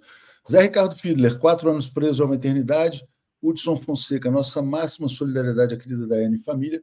Márcio Doni, Carol e Chico, brilhante casal, casal, mas Carol brilha por si só, desde solteira faz tempo. É, bom, e também esse comentário aqui do Orioval dizendo quatro anos corresponderiam a 12 no caso do Daniel Alves. Paulo, ontem uma informação que circulou, né, saiu na Veja, a gente publicou, repercutiu muito, eu acho que ela é procedente, é, que o Exército já preparou as celas para a possível prisão de Bolsonaro e militares investigados no inquérito da trama golpista. Por quê? Olha, pode ser, dependendo do que acontecer hoje, ou no dia 25, eles têm que estar preparados. Né? E uma das pessoas quer dizer, que é chave nisso aí é o Braga Neto, por conta disso que o Alex acabou de falar dos tais dos kids pretos. Né? Braga Neto e kids pretos estavam por trás dessa depredação do quebra-quebra. Né? E aí não são quatro anos de cadeia como pegou o Daniel Alves, são 23 anos de cadeia, pelo que está se dizendo. Diga, Paulo. Olha, uh, primeiro, eu acho que a, uh, o trabalho que a, que a Polícia Federal está fazendo ao que tudo indica, é um trabalho muito bem feito. Uh, eu não, uh, nós não pudemos ler, não conhecemos tudo, não sabemos tudo, mas assim eles ouviram o que precisava ser ouvido, uh, colheram informações de quem se dispôs a prestar depoimento, né? E eles têm uma história, um enredo que mostra claramente um golpe em, em, em construção, um golpe organizado em que um, um, um, governo de plantão, ou seja, isso é uma vantagem absurda, você não, tá, eh, você não está assim saindo da, da planície né, para fazer um golpe, você está saindo do quartel, você está saindo do ministério, você está com a máquina do governo, você está em tese no comando das forças uh, militares, da polícia, da, uh, ou seja, para dar a ordem, e para dar a ordem, que no caso era impedir a posse do governo Lula. E ah, isso não ocorreu, e aí vamos, vamos ocorrer claramente, porque faltava apoio popular ao golpe, faltava apoio social ao golpe. A gente vê nos diálogos, a gente vê nas conversas, como fala o Braga Neto, naquilo que, na minha opinião, é, é, é assim, um momento decisivo. Tem um amigo dele lá, tem um nome, tem um diálogo, que foi: o cara está procurando emprego para uma mulher. Eu respondo: é foda, amigo. tá foda. É, não, não, e ele fala: só vai dar para arrumar um emprego se a gente continuar. Não vai dar para dar emprego se a gente conseguir. Ou seja, estava na cara que estava muito difícil. Estava na cara. Por, por que, que isso estava difícil? Porque havia pessoa, o comando militar não estava. Isso é importante não estava cumprindo sua obrigação, no sentido de mandar prender aqueles que estavam operando. O Neto estava operando em liberdade, falando no celular. Olha, aí. Imagina o que não tem, imagina as provas que foram reunidas. Mas não havia o quê? Apoio social. E o golpe, na minha opinião, ele se resolveu no dia primeiro. O dia primeiro era o dia que se sonhava ficou claro que no dia primeiro não havia apoio popular algum ao golpe. Do Brasil inteiro saíram caravanas assim eh, eh, de estudantes, de jovens, de trabalhadores, e havia assim, não só o povo que estava em Brasília, havia a recusa popular ao golpe, a falta de base para um golpe. Devia ser assim, isso como disse o Braga Neto. Tá foda, irmão. Ou seja, não está dando. Não está dando, porque você não pode dar um golpe assim, achando que você está caindo de disco voador. E isso, quando assim, foi isso que teve um presidente eleito, Quem estava em Brasília viu todo o, o, o, o que estava ocorrendo. E você assim, ele no dia que não tomou posse, como tomou posse, acabou a brincadeira. No dia 8, a gente tem um momento de desespero. Não, não havia possibilidade. Eu, eu, eu vou dizer assim, já estava claro que o golpe não tinha apoio social, estava sendo repudiado pela mídia, porque a gente quisesse que poderia estar, estar apoiando, estava, quem não estava a favor, quem não estava contra, ficou contra. Ou seja, a situação política já, já tinha mudado e nada mais restava a eles, assim, que realmente a, a derrota. E foram abandonados pelos superiores ali, porque assim, o país estava recusando, o, o, o mundo, os, a diplomacia mundial estava recusando, estava na cara que quem tomasse golpe não seria recebido na ONU, não ia conseguir eh, apresentar, os, os embaixadores não iam apresentar credencial. Não é um movimento golpista como nós já tivemos em outros momentos, em que havia um, um, um, em que o, o, o golpismo apresentava um projeto que era acolhido nem pelo empresariado mais. Era realmente um golpe de aventureiros. É isso que a gente dizer assim. Quem era o Bolsonaro? Era um fantasma do fantasma. Exatamente. Assim, assim, todos aqueles que haviam jogado o bolsonarismo no Planalto agora estavam morrendo, pelo amor de Deus. O país estava. Assim, não, não, não, havia, não havia isso. Eles tinham tentado fraudar a eleição, estavam fazendo tudo isso e não conseguiram deixaram eles fazerem tudo, mas não conseguiram. É, ou seja, realmente é, é, o que está acontecendo, e aí acho que vem a importância de certos diálogos que ilustram isso. O Braga Neto realmente no centro, o Bolsonaro, assim, bem quem era, encabeçando tudo é o Braga Neto, quem tinha poder de mobilização, a gente vê o que ele está falando. Demais essa frase, né? As senhoras, dessa vez, elas não. Ninguém fica ofendido em falar isso, porque realmente é típico. Deixa eu ler aqui o comentário do Cláudio. Como, diz aqui o Cláudio Cunha, eu também eu estou nessa vibração aqui. Ó. Toda hora eu agradeço mentalmente ao presidente Lula por ter nos livrado dessa quadrilha de ignorantes ressentidos e truculentos. O que seria de nós? Né? Na verdade, é isso, é uma mistura de burrice com truculência. É, Daiane, vamos lá. Então, uh, a gente falou ontem, mas temos que registrar, aliás, estou aqui em Brasília para isso, né? privilégio de assistir à posse do grande Flávio Dino como ministro do Supremo Tribunal Federal. E é muito simbólico, né? Porque o Dino foi o ministro mais atacado pelo bolsonarismo por essa ignorância truculenta ao longo desse primeiro ano de governo Lula e toma posse no dia em que o Bolsonaro está na depondo a Polícia Federal. Hoje toma posse o Flávio, Dino, o Flávio Dino, ontem tomou posse a Carol Proner na Comissão de Ética da Presidência da República. Então é um grande dia. Diga, Daiane. É um grande dia, uma cerimônia que tem um rito ali, todo é, estabelecido, não, não, tem muitas novidades, mas é, para a democracia acho que é muito importante. Eu já disse, sou fã de carteirinha do, do Flávio Dino, gosto muito dele, gosto muito da forma é, que ele atua na política, como ele conduz as coisas, como professor, ele sempre é magistral, né? Eu adoraria ter sido uma aluna dele, ter sentado numa cadeira ali durante cinco anos e ter uma aula com um, um professor com a capacidade né, de análise, de uh, fazer fundamentos, tem ali os códigos todos, números de lei, todo na sua cabeça, prontamente, é, e com um, uma característica que eu acho que é fundamental, que é o, a ética, né, como professor, como jurista, como magistrado, ele sempre teve uma postura muito clara, muito objetiva e muito humana. É, além disso, a gente já falou aqui também dessa personalidade, né, Desse, dessa capacidade que ele tem na oratória de também fazer o diálogo, é, ainda que seja no embate. Né, ele, ele consegue é, ultrapassar essa barreira que existe muitas vezes dos, dos, dos surdos e mudos, né, quando você coloca duas pessoas é, com posições antagônicas, o, o, Flávio Dino tem essa capacidade de é, conseguir manter o diálogo e, às vezes, até por isso mesmo, enquadrar, intimidar, fazer o embate tão necessário. São, são características de poucos na política, não são todos que conseguem ter essa capacidade.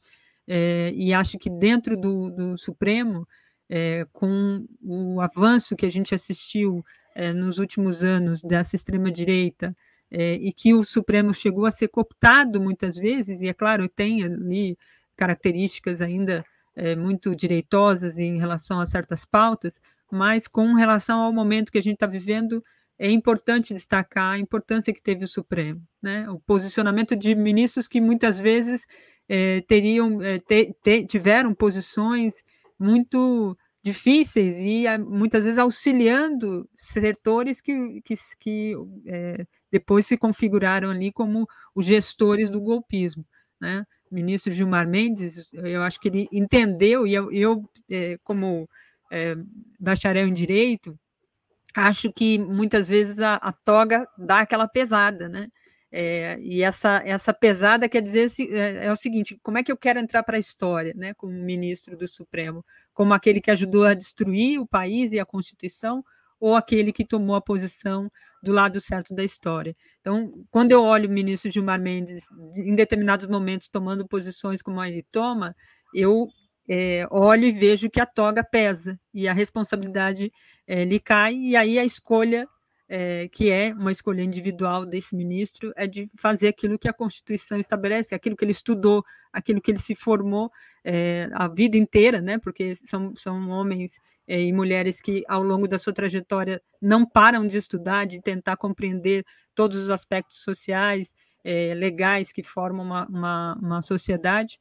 É, então, acho que o Flávio Dino vem só agregar esse, a, esse, a esse momento histórico, que temos uma configuração é, dentro de um, de um, plenário que entendeu os desafios, tem lá um ou outro ainda que fica é, tentando patinar, mas que vai ser empurrado a algum momento a ter que é, reconhecer ou entender que a Bíblia ou outras, é, outra, outros livros não são a pauta ali naquele ambiente. A pauta ali naquele ambiente, a regra daquele ambiente é a Constituição. Então, acho que o Flávio Dino vem nessa toada, para agregar esse valor com essa capacidade de diálogo, de articulação, de movimentação, de compreensão do dever, é, da função, do peso que tem isso para uma nação.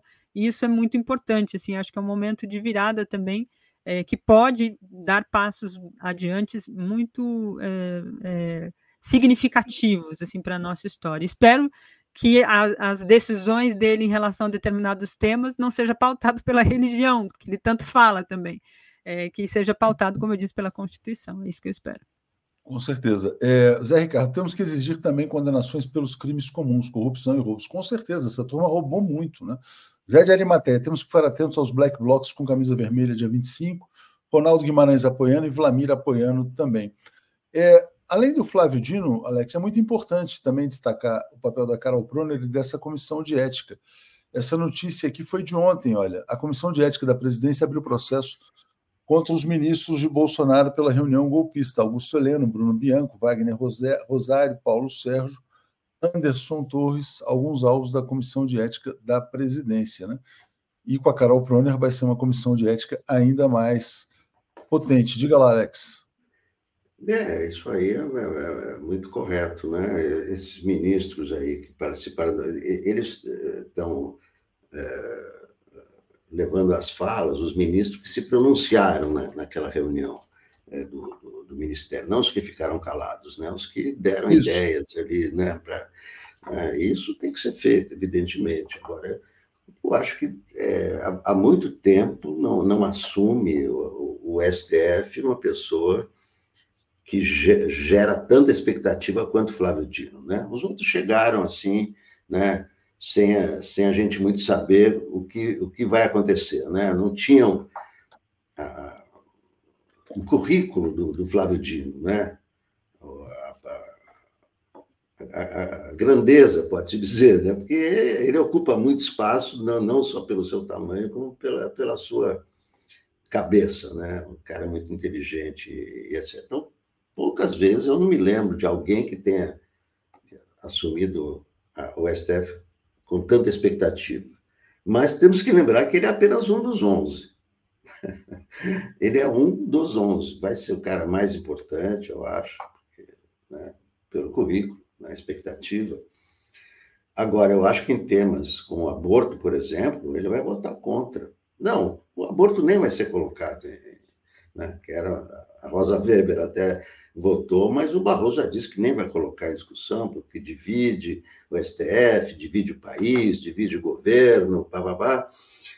É, agora, contra, sobre o Bolsonaro, sim, quer dizer, ele vai agora né, poder.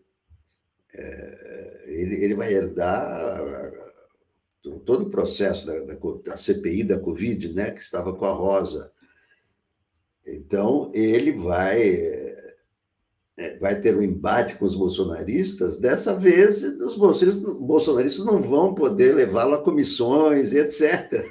Não vão, não vão ter bate-boca com ele. Agora ele é ministro do STF, a decisão dele é. Então, acho que vai ser muito interessante, claro, e né, uma expectativa muito grande, mas eu acho que nas questões comportamentais, lamentavelmente, ele não. Aborto, ele é contra droga, contra e tal. Então, isso aí não, não avança, porque a, a sociedade tem que avançar para dizer para essas pessoas que isso é importante. E a sociedade também não, não se manifesta muito a favor de, de aborto, a favor de né, discutir o problema né, das drogas, etc.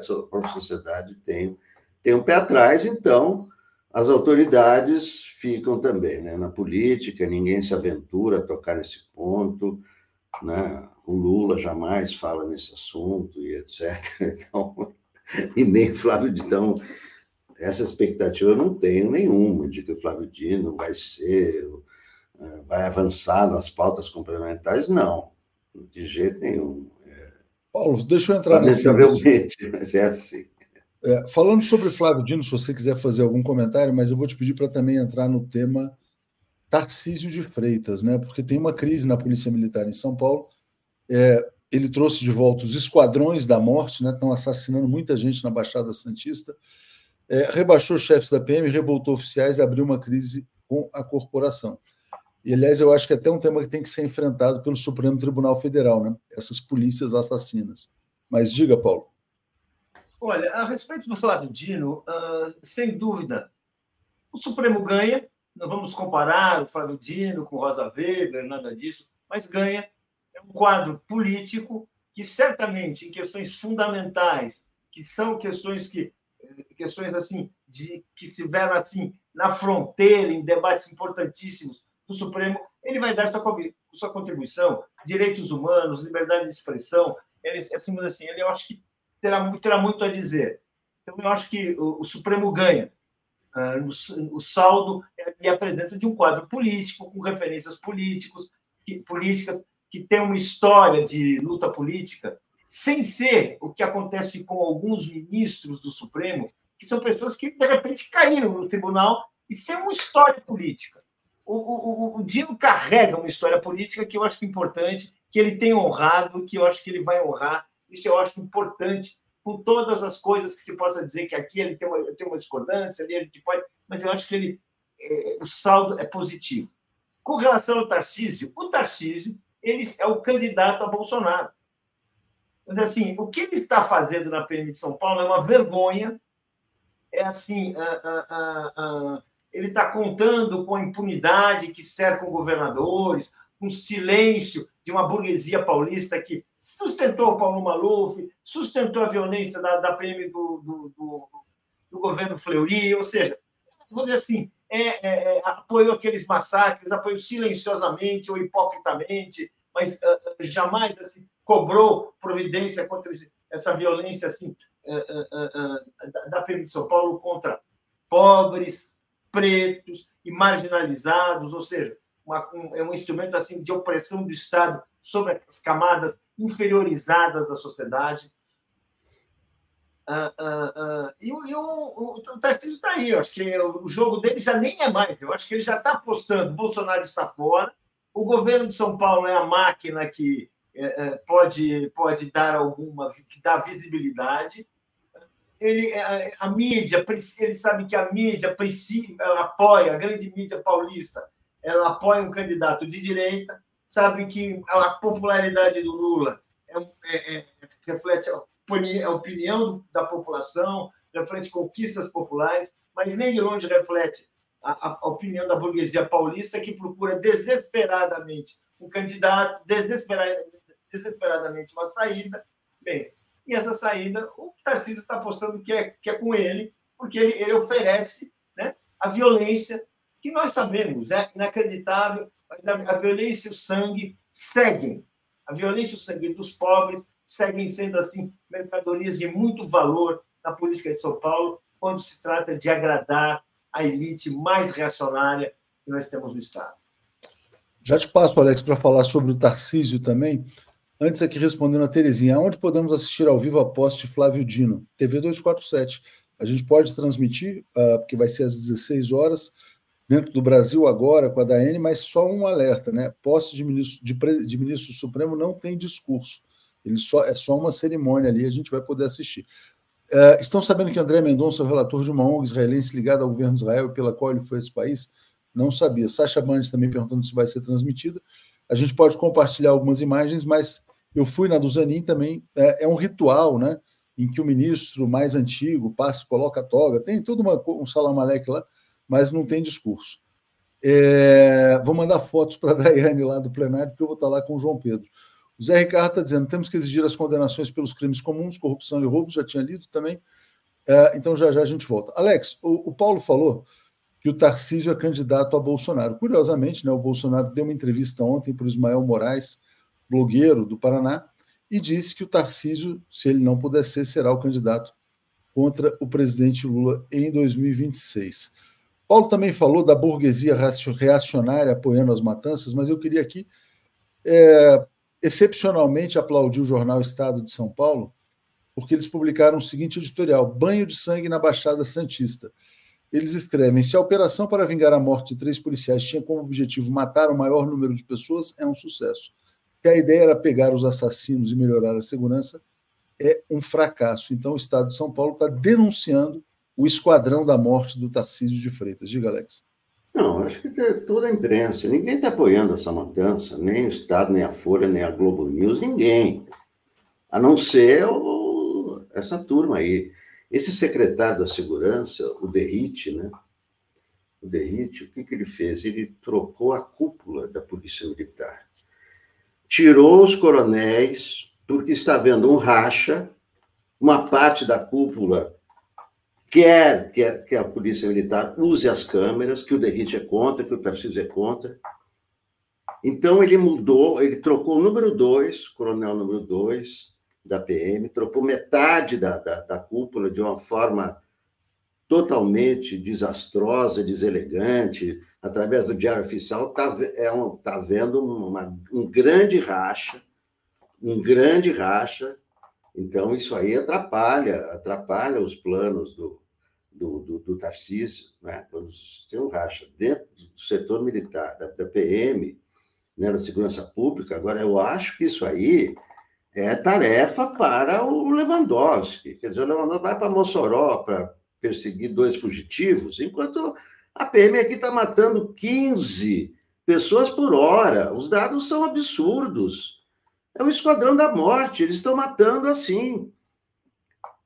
O Esquadrão da Morte foi, foi uma criação da ditadura militar, criação do, do governo Abreu Sodré, da Secretaria de Segurança Pública do governo Abreu Sodré, e que depois o Esquadrão da Morte foi incorporado ao DOICOD para matar militantes políticos que lutavam contra a ditadura.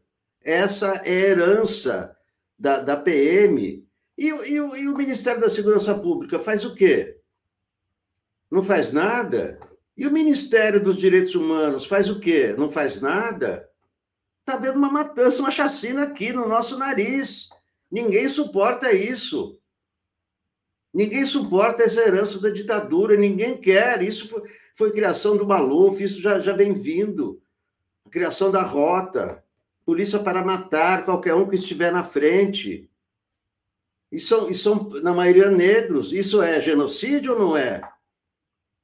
Então, eu não, não vejo o Ministério da Segurança Pública se movimentar.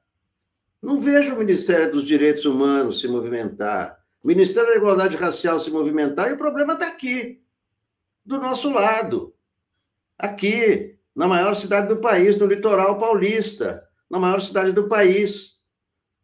Isso é insuportável. E a imprensa Não, não vejo ninguém da imprensa concordando com isso, não. Ao contrário, estão todos revoltados, indignados com essa matança. Agora é tomar as providências, né? Quer dizer, porque até agora o Tarcísio está agindo impunemente. Mas nosso tempo estourou. Uh, você ia falar alguma coisa, Paulo, só para fechar aí? Eu queria, eu queria... É o seguinte, uh, de fato, a, a, a, imprensa, desde os tempos em que eu trabalhava no Jornal da Tarde, a imprensa denunciava o esquadrão. Percival de Souza, o grande repórter, fez grandes matérias denunciando o esquadrão da morte. Isso não, essa violência contra pobres, ela está no âmago da visão de mundo da nossa burguesia, gente. É uma herança escravocrata. Persegue, autoriza e fecha os olhos. Não, mas assim, por que, que nunca ninguém foi punido?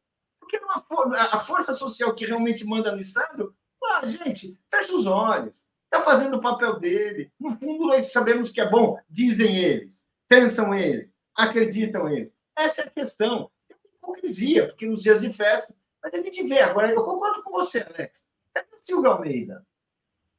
Isso, direitos humanos, né? Pois é. Exatamente. Devia, sido... entrar, devia entrar, devia comparecer a, aos funerais, abraçar a família. Até o Estadão está falando, né? Cadê, é. cadê o ministro? Diga, Daiane, para você. Não, é que eu acho que tem duas coisas. Uma é a questão da, da. Porque essa questão da polícia está tudo muito tumultuado aí com relação a como o Estado é, governo federal pode atuar. É uma responsabilidade dos estados, ele tem autonomia, isso é uma questão constitucional, sempre gera uma tensão se houver qualquer ação é, do governo federal para tentar é, delimitar. Tem uma questão administrativa pública, que é essa que eu estou apontando, mas tem a questão política, que é isso que vocês estão dizendo. É, de alguma forma, é preciso ter alguma ação que possa politicamente pressionar para que faça as apurações, etc. Agora, é, eu queria chamar a atenção para essa questão da, da, do, da, atuação do secretário em relação aos comandos e as, a, a estrutura, né? E o que está vindo a público é justamente uma insatisfação de coronéis apontando uma intervenção, uma ingerência política. E isso para a polícia de São Paulo, e eu estou falando porque tenho familiares e sempre escutei isso, sempre falando de Rio de Janeiro, milícia, etc., que aqui em São Paulo tinha uma estrutura que os é, segundo a mentalidade deles lá, é, eles conseguiriam fechar esse, esse caminho para que a contaminação, é, como se estrutura em outros estados, de, em forma de milícia, ela não se, não se contaminasse justamente por essa força dessa hierarquia dentro da corporação. A corporação ela, ela conseguiria é, é, ter um, nível de proteção a essas ingerências políticas é, muito fortemente. O que o Derrite está fazendo, e, e, e, fez uma movimentação com 34 coronéis, ou seja, deixou insatisfeitos 34 coronéis para botar os aliados que são mais próximos a ele, etc., mas in, e fazendo uma interferência em toda a hierarquia da polícia, gera na cabeça desse setor, e é bom lembrar que o Tarcísio é um carioca, né? gera na cabeça desse setor uma atenção que para a direita não estava no planejamento. e, é, e, essas forças militares, até então, também tinham muito apoio, tem ainda, não, isso não interfere tanto, mas sempre contou com muito apoio é, ao bolsonarismo. E isso pode ser a mesma ponta que gerou lá nas Forças Armadas aquela tensão é, por conta da atuação do Braga Neto e outros em relação ao que é a instituição e o que eles defendem e tal, como um, um, uma linha tênue ali de proteção para que a política não seja é, consumida e eles percam o poder hierárquico, porque na cabeça desses militares o poder hierárquico é muito importante. Acho que é uma questão para a gente ficar atento de como se movimenta e de, de, de apurar como de fato isso está impactando nessa junção. Aqui em São Paulo, eu falo por experiência, por, por como eu disse, ter muitos familiares ligados à polícia, isso era uma questão de honra para eles. E acho que isso pode abalar bastante aí. Não, muito importante, quer dizer, isso então é um risco gravíssimo de milicianizar a polícia de São Paulo, como a Daiane está trazendo. Obrigado, Daiane, Paulo, Alex. Vou trazer aqui a Daphne e o Joaquim. Valeu, gente. Abraços. Até amanhã. Até amanhã. Então vamos já aqui, uh, antes, só uh, mais uma vez enfatizar o nosso pedido pelas assinaturas, né? Brasil247.com.br apoio ou pix arroba brasil247.com.br e o QR Code aí traz a nossa página de assinaturas também. Então, bem-vindo aqui a Daphne e Joaquim de Carvalho. Tudo bem, Daphne? Bom dia, Léo. Bom dia, Joaquim. Tudo bem? Bom dia, comunidade. Bom dia, bom dia, Joaquim. Tudo bem? Bom dia, Léo. Bom dia, Daphne. Bom dia, amigas, amigos. Estamos aqui. Vamos lá. É, o Joaquim conhece bem né, a violência desse Tarcísio. É, vamos trazer aqui os comentários. O Júnior fala assim: 247 deve denunciar o genocídio em Santos. Francisco Bonfim, este é para agradecer o 247 pelo ótimo jornalismo. É, o peso pesado. Pessoa e André Mendonça usando o cargo de ministro da STF para ter acesso ao embaixador Frederico Maier e depois expor sua conversa num culto de igreja criticando a, a posição brasileira. E a Ângela Rebelo. Ah, desculpa, Ângela, ela estava pedindo a, a opinião do Alex sobre a Carol Proner na comissão de ética da presidência. Então é isso, Daphne. Li aqui até o Júnior, passo para vocês. Hoje vou ter um dia corrido aqui. Daqui a pouco me preparando para a grande posse do grande, gigantesco Flávio Dino. Valeu, gente. Abraços. Tá bom, Obrigado. Tchau. Legal. Joaquim, queria começar com você, se você me permite, falando de um, de um personagem, triste personagem do Brasil, e que você conhece muito, que você pesquisou muito e trabalhou muito em cima desse personagem, que é o ex-juiz suspeito e hoje senador Sérgio Moro, do União Brasil. O julgamento que pode caçar ele pode acontecer na semana que vem, já na semana que vem. Isso porque a indicação do juiz José Rodrigo Sade pelo presidente Lula para o Tribunal Regional Eleitoral do Paraná foi publicada hoje, na quinta-feira, hoje, né, dia 22, no Diário Oficial da União. Então, o quórum já está completo. Qual a expectativa para essa para esse julgamento, né? A gente estava aí só esperando essa indicação, né, Joaquim? É verdade, saiu na, no Diário Oficial, agora o TRE dá posse ao esse juiz, José Rodrigo Sade, e, e aí já tem condição de fazer o julgamento. O relator, que é o Luciano Falavinha, já é, liberou não o voto dele, mas já disse que já tem o voto, já preparou o voto e já pediu que o julgamento ocorresse na primeira data possível. Então, é, é, é, é, é possível que seja o julgamento realizado na semana que vem. E aí caçaria o Moro, quer dizer, é, esse é um resultado possível e até nos bastidores dizer que é isso que ocorrerá, haverá o, a condenação dele, no entanto, ele não perde o mandato imediatamente, porque aí sobe, haverá recurso, sobe para o Tribunal Superior Eleitoral, e aí o Tribunal Superior Eleitoral é que dará a palavra final. A expectativa é, que, é, é de que até abril esteja concluído o julgamento do Sérgio Moro, e aí sejam, é, sejam realizadas eleições suplementares, juntamente com a do prefeito é, agora no, em outubro. Bom, agora tem algumas expectativas. É, expectativa não. Existem algumas possibilidades, alguns cenários. Como o Luciano Carrasco Falavinha, que é o relator, ele não vai liberar antecipadamente o julgamento, é, isso pode servir de o julgamento, não, o voto dele, né? Para que os colegas não conheçam antecipadamente, ele, ele só vai divulgar na hora e haverá sustentação, é, a divulgação será oral, o voto será oral, todos farão esse voto oral. Isso transmitido pelo. A sessão será transmitida pelo YouTube. E aí, o grande problema, ou um cenário possível, é de que o julgamento atrase por conta de, de pedido de vista de algum juiz que seja hum. identificado com o Moro, que tenha ligações mais próximas com o Moro. O José Rodrigo Sade, ele já foi advogado do Deltan Dallagnol, mas a informação que se tem, o Lula realmente tinha muita restrição aos três que foram indicados pelo TSE. O Lula escolheu um, tinha que escolher um, mas o Sade, embora tenha sido advogado aí do Deltan, ele parecia já inclinado a, a ter uma posição independente em relação ao Sérgio Moro.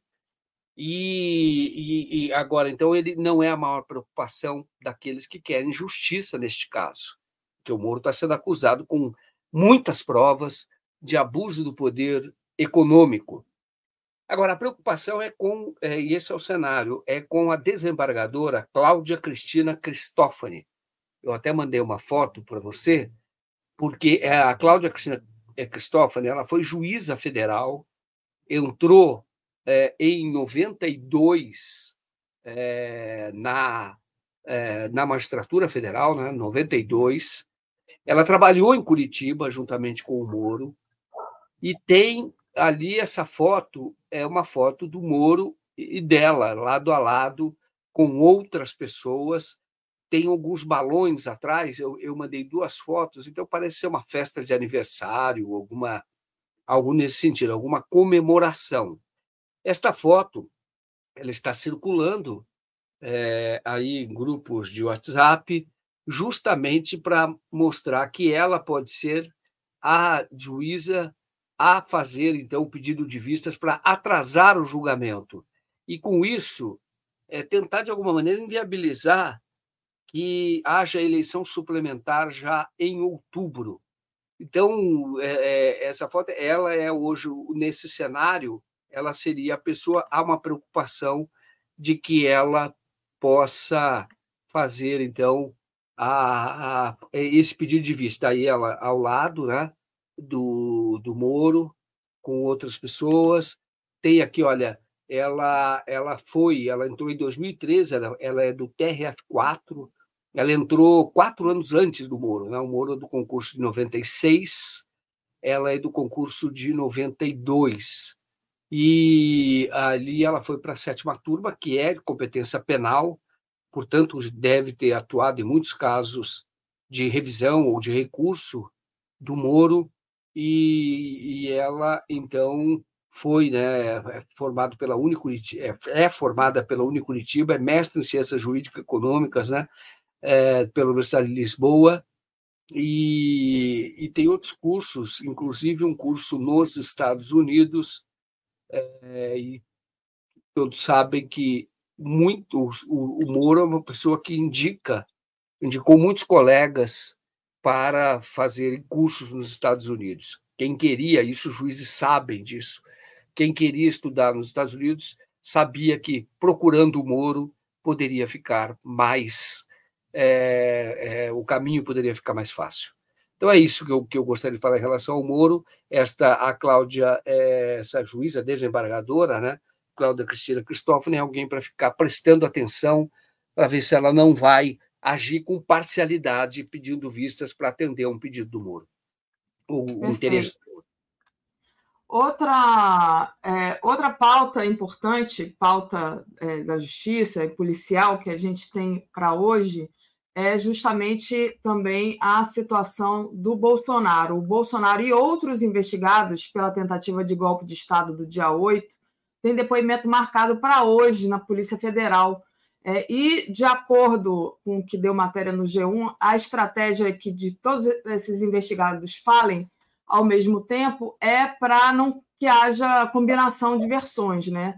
A gente deu aqui ontem com o Marcelo Auler, vai falar hoje o Jair Bolsonaro, o general Augusto Heleno, o Anderson Torres, o Marcelo Costa Câmara, que é coronel do Exército, o Mário Fernandes, que é ex-ministro substituto da Secretaria-Geral da Presidência, Tércio Arnaud, que é ex-assessor do Bolsonaro, Almir Garnier, que é ex-comandante-geral da Marinha, Valdemar Costa Neto, todo mundo conhece, presidente do PL, Paulo Sérgio Nogueira, é, que é o ex-ministro da Defesa, o Cleverson Ney Magalhães, coronel do Exército, o Braga Neto, ex-ministro e ex-candidato a vice na chapa do Bolsonaro, Bernardo Romão Correia Neto, coronel, coronel do Exército, e Ronald Ferreira de Araújo Júnior, oficial do Exército. Qual é a sua expectativa, Joaquim? Estão é, achando que eles vão ficar em silêncio, né?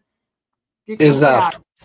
É, é, o próprio Bolsonaro, ele ontem, o, o blogueiro, né, que é de esquerda, que é o Ismael Moraes, lá do Paraná, inclusive, Sim. estava em Brasília e entrevistou o Bolsonaro. Foi, foi uma entrevista de, de um blog de esquerda com o Bolsonaro, e o Bolsonaro já, ali, ele sinalizou que vai ficar em silêncio. Ele hum. apresentou a versão dele, claro, se eximiu de, de qualquer responsabilidade da, da, do, do, golpe, né, da tentativa de golpe de 8 de janeiro, mas ele falou que é, compareceria, mas é, dependendo da orientação do advogado, ficaria em silêncio. Mas aí jogou para cima do advogado. E isto é, é, bate com esta notícia que está sendo divulgada hoje de que a defesa do Bolsonaro diz que todos ficarão em silêncio. A questão é: os investigados, o advogado do Bolsonaro não pode falar com outros investigados. Eles, é, existe uma decisão do Alexandre de Moraes para que eles não se comuniquem. Mas a defesa do, do, do Bolsonaro é que está dizendo que acredita que todos ficarão em silêncio, porque esses depoimentos foram marcados na mesma hora, justamente para evitar que combinem versões. Isto é, alguém faz um depoimento, aí você toma conhecimento desse, desse depoimento, aí você ajeita o seu depoimento em cima do que o outro vai falar. Então, para que não haja surpresa, se todos ficarem em silêncio, isso dificulta o trabalho da investigação. E é um direito do investigado não falar nada, que ele não precisa produzir provas, isso é constitucional, contra si. É claro que o silêncio ele acaba é, é, reforçando a convicção do caso do delegado, que é a fase de indiciamento, e depois do procurador, na fase da denúncia, acaba reforçando a convicção de culpa, né? de que eles estão em silêncio porque, eh, se falarem, pode se, se incriminar. Então, é, mas embora seja um direito, mas é, realmente a, a notícia é essa, que, e o Bolsonaro, pela entrevista que ele deu, confirma que ele deve ficar em silêncio. Tem uma outra matéria que a gente deu aqui, bem interessante, Joaquim. O Exército prepara celas para possível prisão de Bolsonaro e militares investigados no inquérito da trama golpista. É, aspas aqui do militar do Exército. A gente precisa se preparar. Olha, eu fiquei rindo hoje de manhã porque é, meu filho está passando uns dias aqui em casa, você conhece bem ele, o Juca. Quando ele fala assim, mãe, estou indo, eu preparo o quarto dele, já faço a cama, já peço para trocar o lençol, entendeu? Já estão trocando o lençol lá das camas do Bolsonaro, Joaquim. Será que ele pode ser preso? Pode. o Bolsonaro vai ser preso. A questão é quando, né? E, e a notícia é essa: o Bolsonaro vai ser preso porque o, os executores aqueles que invadiram, quando era um plano golpista, aqueles que invadiram a sede dos poderes estão sendo condenados a 17 anos. Então, o Bolsonaro deve pegar uma pena maior. É, então, ele vai ser preso. É, é, agora, a questão é se vai ser preso preventivamente. De qualquer forma, essa, essa notícia saiu, é, um, a, é uma fonte em off que dá essa informação de que eles estão preparando as acomodações, e não é só para o Bolsonaro, a rigor porque o general também, os altos oficiais têm direito a, a ficar preso no quartel. Então, vai ter uma turma aí, o Braga Neto. O, o Augusto Heleno, é, é, por causa da idade, pode ser que diminua, tem a questão da prescrição, não sei, mas deve ser preso também, porque todos eles estão envolvidos, é, estão envolvidos é, na. Todos eles estão envolvidos na, na, nessa trama golpista. Né? Então, é, não tem dúvida, vai ser uma. Vai ser. Vai, vai ter ali, eu acho que, que, que o, o quartel-general lá em Brasília, que é chamado Forte Apache, né? ele vai se tornar um, uma carceragem. Né? Então, agora, o próprio oficial diz que eles têm que preparar, porque vai, ser, vai ficar preso ali, que o STF faz a inspeção, é o que eles dizem que o STF vai lá para ver se realmente é uma prisão. E o Bolsonaro tem, como presidente, ele tem essa, essa, essa prerrogativa de, de ficar numa sala de Estado maior. Então, é, já estão preparando, é verdade. Porque todo mundo sabe, né, Daphne? Ele vai ser preso, não tem, não tem como. É, Isso... Essa questão de quando, né? A gente sabe que tem aí para o domingo a tal da manifestação bolsonarista marcada para Paulista. Segundo o Mário Vitor contou aqui para a gente ontem no Bom Dia, Joaquim, os lotéis da Avenida Paulista não estão lotados, estão com vaga sobrando, o que é, é né? Se deram o trabalho de ligar para os hotéis para saber se havia vagas ainda. Ao contrário do que eles estão disseminando nos grupos de WhatsApp, mas, é, quer dizer, prender o Bolsonaro antes da manifestação? Acho que não. Acho que vão deixar acontecer, vão deixar que seja realmente uma manifestação ruim, fraca, e aí, então, talvez é, possa haver a, a, a, acontecer a prisão do Bolsonaro. José Ricardo diz: 22, dia emblemático, Dino no STF, golpistas na Polícia Federal. Grande dia. É, realmente hoje é um Interessante. grande dia. Interessante. Agora, é. assim, é. Deixa eu te fazer uma pergunta que foi de um internauta aqui, de uma. Eu desculpa, eu esqueci o nome da pessoa. É, ele perguntou se há alguma. Nada a ver com o que a gente estava falando, mas a ver com o que estava falando o Léo anteriormente sobre o Tarcísio. Tem alguma notícia daquele rapaz que foi assassinado em Para... Paraisópolis? Algum desdobramento desse caso? Perguntou aqui o nosso, é... nosso internauta. E claro, eu... claro, claro, claro. É, ali, ali aquele caso é, é um escândalo. É um escândalo. Porque a investigação é porca. A notícia que tem é que a Defensoria Pública, a pedido do deputado Paulo Reis, que é um deputado do PT, deputado estadual, ela recebeu, a Defensoria recebeu a viúva, Ana Paula, que eu fiz entrevista com ela, inclusive no cemitério, quando ela foi visitar com o filho, visitar o túmulo do, do falecido, né, do marido falecido. Mas é um escândalo, um escândalo total, porque o, não fizeram sequer exame de balística em todas as armas. Então ficou um crime sem autor. Isso para proteger quem matou. E há uma suspeita de que foi um policial federal, o mesmo que fazia, que fez escolta do Lula, o mesmo que estava em Juiz de Fora no dia do evento lá que definiu a eleição de 2018 mas ali, ali é algo para ser investigado, continua, continua eh, a necessidade de fazer mais matérias sobre isso. Eu tenho feito, mas na medida do que o jornalismo permite, né? É, a investigação, ela é porca, eu já mostrei isso Sim.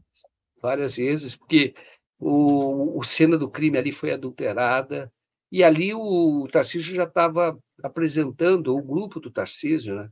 Apresentando o seu cartão de visitas, o que seria o governo dele. E realmente está se confirmando. Ele colocou um matador como secretário de segurança, que é um, o, o coronel Derrite, né? capitão Derrite, é capitão também. Capitão que foi expulso até da roda, da rota por matar tanto. E ele hoje é o chefe da segurança, ah, responsável pela segurança pública de São Paulo. É um, é um problema. Eu vou dizer uma coisa para vocês. A pena de morte ela está institucionalizada em São Paulo. Porque com esse número de mortos que tem, estou falando agora não de Paraisópolis, que está ocorrendo em Santos, é claro que é uma execução. Então, ali, a polícia decide quem é que vai viver, quem é que vai morrer, sem julgamento, sem nada. Isso, isso precisa ser denunciado, já que tá, tá, é difícil que a corregedoria faça o seu trabalho, nós temos que fazer uma denúncia permanente desta violação de direitos humanos, de básico de direitos humanos, que não resolve a questão do crime, porque agora estão matando de novo. E, e nós sabemos que o ano passado também houve um grande número de mortes e não resolveu. Então, eu estou dizendo o seguinte: não resolve. A matança pode agradar um ou outro eleitor, ou parte da sociedade que não tem é, tem muito ódio não tem informação correta. E não sabe que para ter segurança maior não adianta matar. Você tem que fazer trabalho de inteligência, de investigação.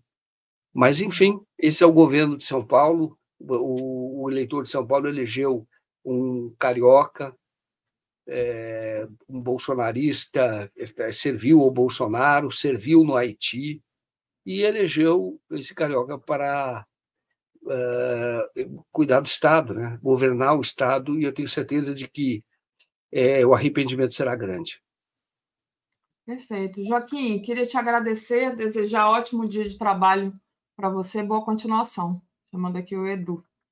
Valeu, bom dia para todos vocês. Até mais, viu, Daphne? Obrigada. Valeu. Chamando aqui meu amigo Eduardo Guimarães. Bom dia, Edu. Tudo bem? Abra seu microfone, Edu. Bom dia, Daphne. Bom dia, audiência do 247. Todo mundo preparado, todo mundo com cintos afivelados.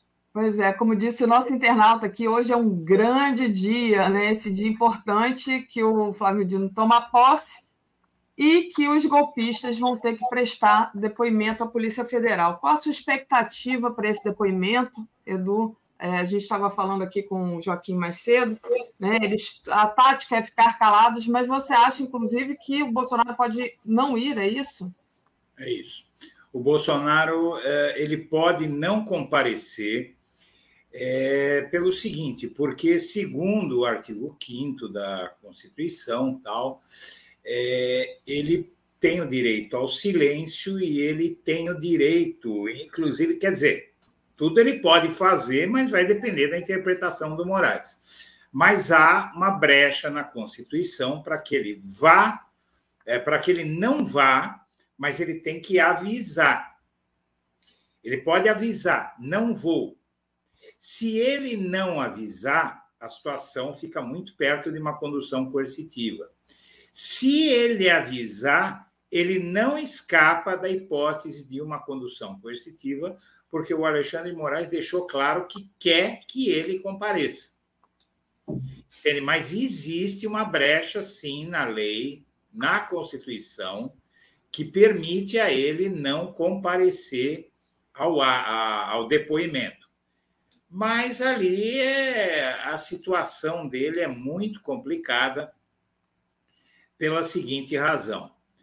É, veja, o, o, o Bolsonaro é, ele pode ficar em silêncio, mas ele não sabe o que é que os outros podem dizer. Então vamos lá. O que, é que pode acontecer? Ah, durante o depoimento, Uh, o Anderson Torres já ventilou que vai falar. Até a, quando, até a hora do depoimento, ninguém vai saber se é verdade ou se é mentira. Mas eu acho que isso aqui está muito brilho aqui atrás. Não está? Não, tá, Para mim, eu acho que está legal. É, está legal? Bom, uh, o negócio é o seguinte: o, o, o Anderson Torres disse que vai falar Uh, existe a possibilidade de alguém falar. O Anderson Torres ele está às portas de uh, fazer uma delação. Né? Agora, em primeiro lugar, se uma delação do Mauro Cid já foi o que foi, que era um ajudante de ordens, apesar de ser muito próximo de Bolsonaro, era um ajudante de ordens, não é? Agora, o Anderson Torres ele era o ministro da Justiça, extremamente ligado ao Bolsonaro, e que participou muito mais de perto das tratativas golpistas. Uma delação do Anderson Torres é um terremoto, até porque, em termos de importância do cargo, de uh, confiabilidade e tal, Mauro Cid é um tonto, né? é um tonto que que foi pego assim, porque ele se prestou a todos os papéis que não deveria se prestar. Ele, o Bolsonaro estalava os dedos, ele pulava. O Anderson Torres já é uma coisa diferente. E se ele, no depoimento, disser o seguinte: todos vão me entender agora. Olha, o Bolsonaro tentou falar comigo a semana passada. O que, que acontece? Eu deixo para você. Né? O que, que acontece se ele falar isso? Ou se ele falar, olha, o Bolsonaro anda pressionando o Braga Neto, ou o Heleno, ou Fulano, ou Cicrano, ou Beltrano. Ou se ele disser, eu sei que o Bolsonaro destruiu a prova tal quando a coisa começou a apertar. Tudo isso é causa para prisão preventiva. E aí, uma prisão preventiva no ato. No ato. No ato, né? No ato do depoimento.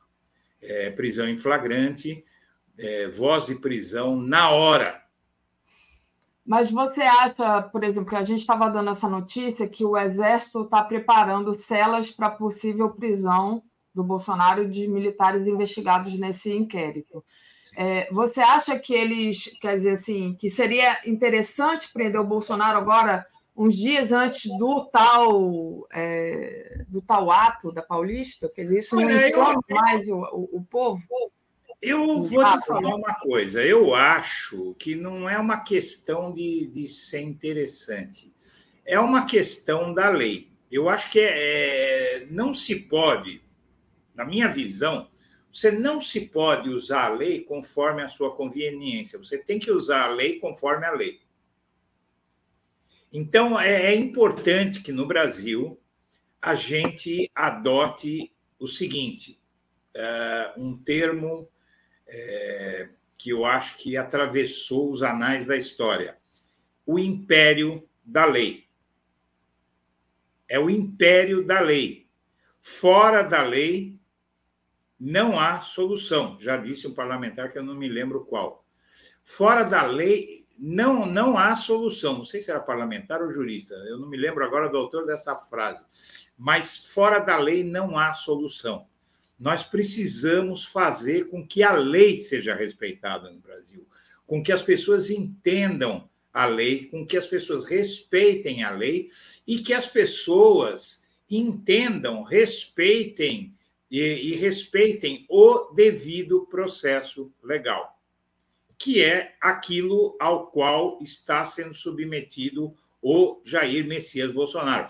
Ele está sendo submetido àquilo que o Lula não teve, o devido processo legal.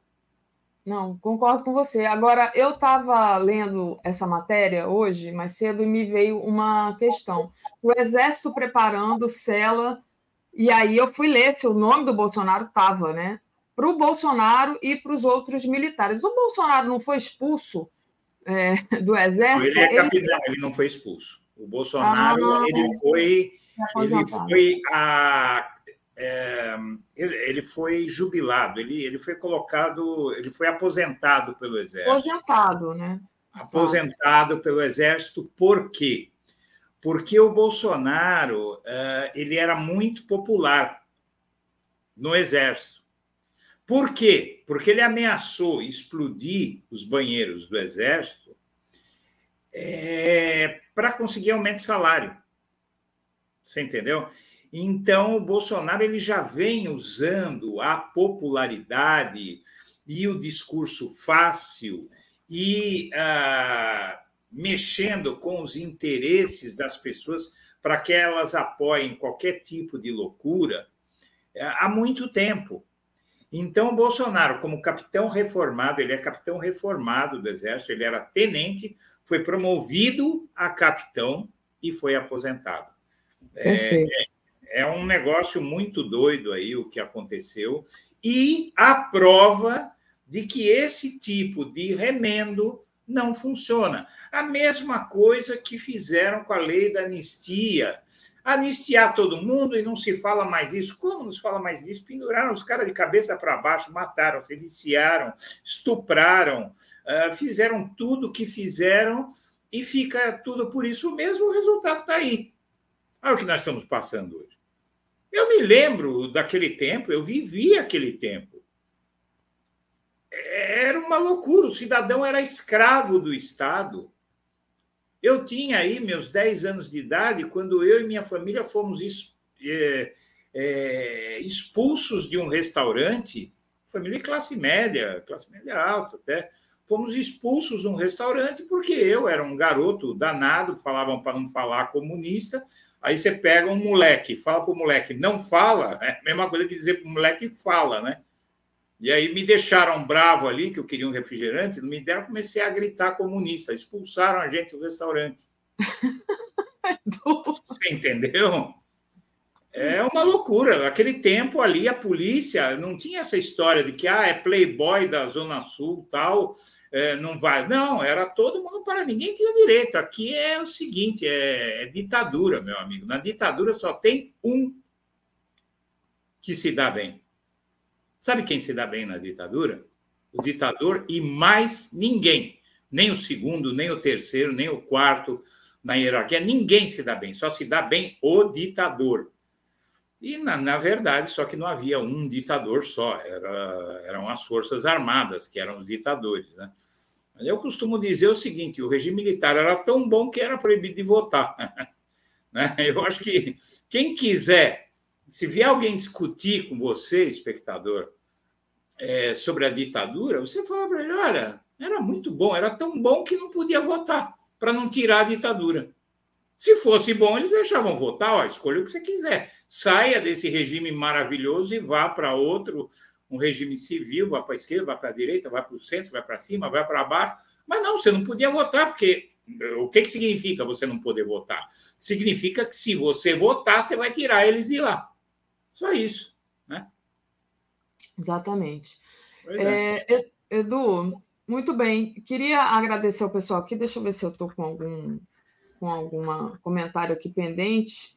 Eu queria agradecer a Iracema Correia César, que entrou como novo, nova membro aqui. Não sei se eu cheguei a ler a Eletra Silva. Obrigada, Eletra. Deixa eu só fechar o microfone do Edu, que está dando eco. É, a Eletra diz: somos brasileiros, não estamos todos sendo massacrados, não é genocídio, é massacre, preconceito contra pobres periféricos. Estava falando da polícia, né?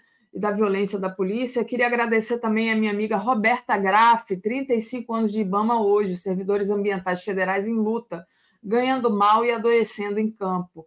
Então, é como não tem, segundo a Roberta, não tem muito para comemorar, mas queria dar meus parabéns aos servidores e à Roberta também, que faz um trabalho muito legal. É, inclusive aqui na TV 247, ela já teve um programa sobre ecologia aqui. O peso pesado, Operação Escudo Paulista, igual criminosos mortos e se morrer algum inocente, é só um efeito colateral aceitável, segundo ele.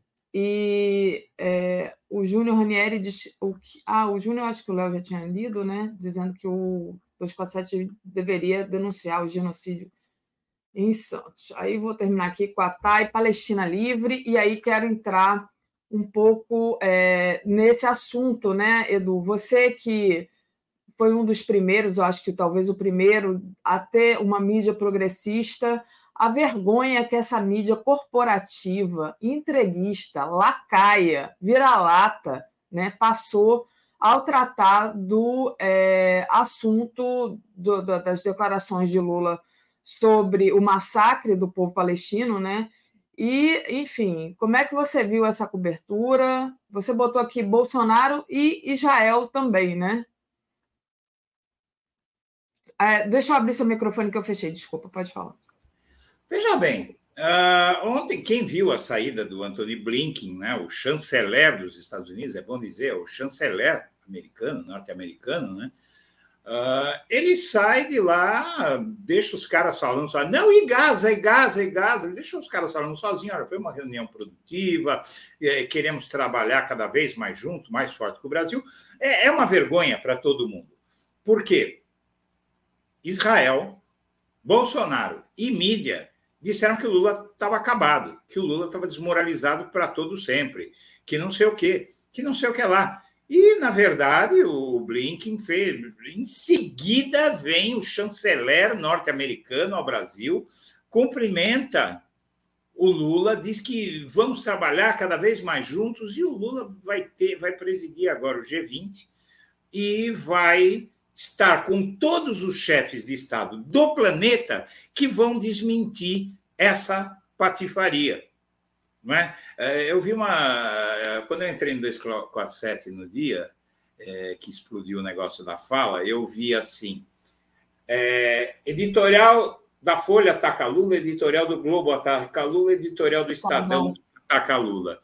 É, quer dizer, e atacaram todos, coincidentemente, você veja, né? todos com o mesmo viés um extremista de direita que já disse, é, inclusive, que o Hitler não queria fazer tanto mal assim, um extremista de direita que comparou o, o ataque do Hamas ao Holocausto, que ele diz que é incomparável. Uh, o Bolsonaro, cujo filho, 247 fez o corte daquele negócio, o filho do Bolsonaro uh, comparou as prisões do 8 de janeiro com o Holocausto, não é? e agora estão dizendo, o Bolsonaro diz aí num programa de TV que comparar o Holocausto é um crime, acusou Lula de crime, pediram impeachment do Lula, não sei o quê, e, e você vai ver, um por um, já estamos vendo, a começar com o país é, que seria o maior aliado de Israel, que atacou duramente o presidente, vindo prestigiar o Lula, os Estados Unidos veio prestigiar ou não veio? Sim. Veio prestigiar, ah, deu declarações, deixou-se fotografar, Ou seja, Israel ficou com o mico na mão, né? ficou com cara de idiota. O Bolsonaro falou de crime, falou de não sei o quê. A mídia falou que o Lula estava acabado diplomaticamente. E aí, não sei se você viu o vídeo da Janja, né, que ela fez uh, uh, para o Lula, discursando, falando de paz. Falando de paz. Depois Só foi justamente atacada, né? De uma maneira misógina, horrorosa. É, é, alguém falou aí sobre genocídio na periferia, aí não é genocídio. Genocídio é o que acontece em Gaza. O que, que não, é genocídio? massacre, né? É, ele falou massacre, é, é, mas é bom deixar muito clara a diferença. O, o, genocídio é o seguinte: é eu queria acabar com uma etnia. Claramente, Israel quer acabar com a etnia dos palestinos, quer acabar com eles ali, quer acabar com aquela raça. Né? Vou acabar com essa raça, como dizem esse, essa, como diz todo genocida. É, já aqui na periferia de São Paulo é, é o, o, as forças de repressão da elite dominante, que atuam para manter conformados as vítimas da desigualdade sem par que oprime esse país e que está levando esse país para uma guerra civil. A desigualdade, eu digo isso há mais de 20 anos, desde que eu entrei na internet. Estou uns 20 anos aí na internet, pouco mais de 20 anos, né? eu comecei em 98, 98 na internet, 97, 98, com, a fazer. É, o meu blog eram listas de e-mails, né? Então eu enviava, eu tinha uma lista com 10 mil e-mails, e todo dia eu escrevia para os 10 mil e-mails e eles comentavam por e-mail, e aí surgiu o blog no UOL, e aí eu fiz. Então, eu falo isso há 25, 26 anos, um quarto de século que eu falo isso, a desigual, eu falo isso na internet. A desigualdade é o pior problema do Brasil. Você resolvendo o problema da desigualdade, você resolve o problema da segurança pública, você resolve o problema do crescimento, do desenvolvimento. É, se, se a gente der oportunidade para todo mundo, igual o Brasil tem oportunidade para todo mundo. O problema é que você tem cara, uma pessoa é, que tem é, um, um percentual microscópico de gente que tem praticamente um terço da renda do país, 1% tem um terço da renda. Não é? Outro, outros percentuais aí tem, tem uma parte muito grande da renda e, e a grande maioria não tem quase nada. Sobra quase nada para ninguém. Então, é, se, uma sociedade de, com esse formato não tem como ir para lugar nenhum. Vai ficar dando volta e a violência campeando não é hoje aqui no Brasil, o brasileiro hoje é um povo em que as pessoas fazem tudo por dinheiro, porque a luta pela sobrevivência é, é cruel, é, é desumana, é injusta. Então, a, gente, a, gente, é um povo é, cujo único objetivo é sobreviver, é, é o medo de não ter como sobreviver como um ser humano.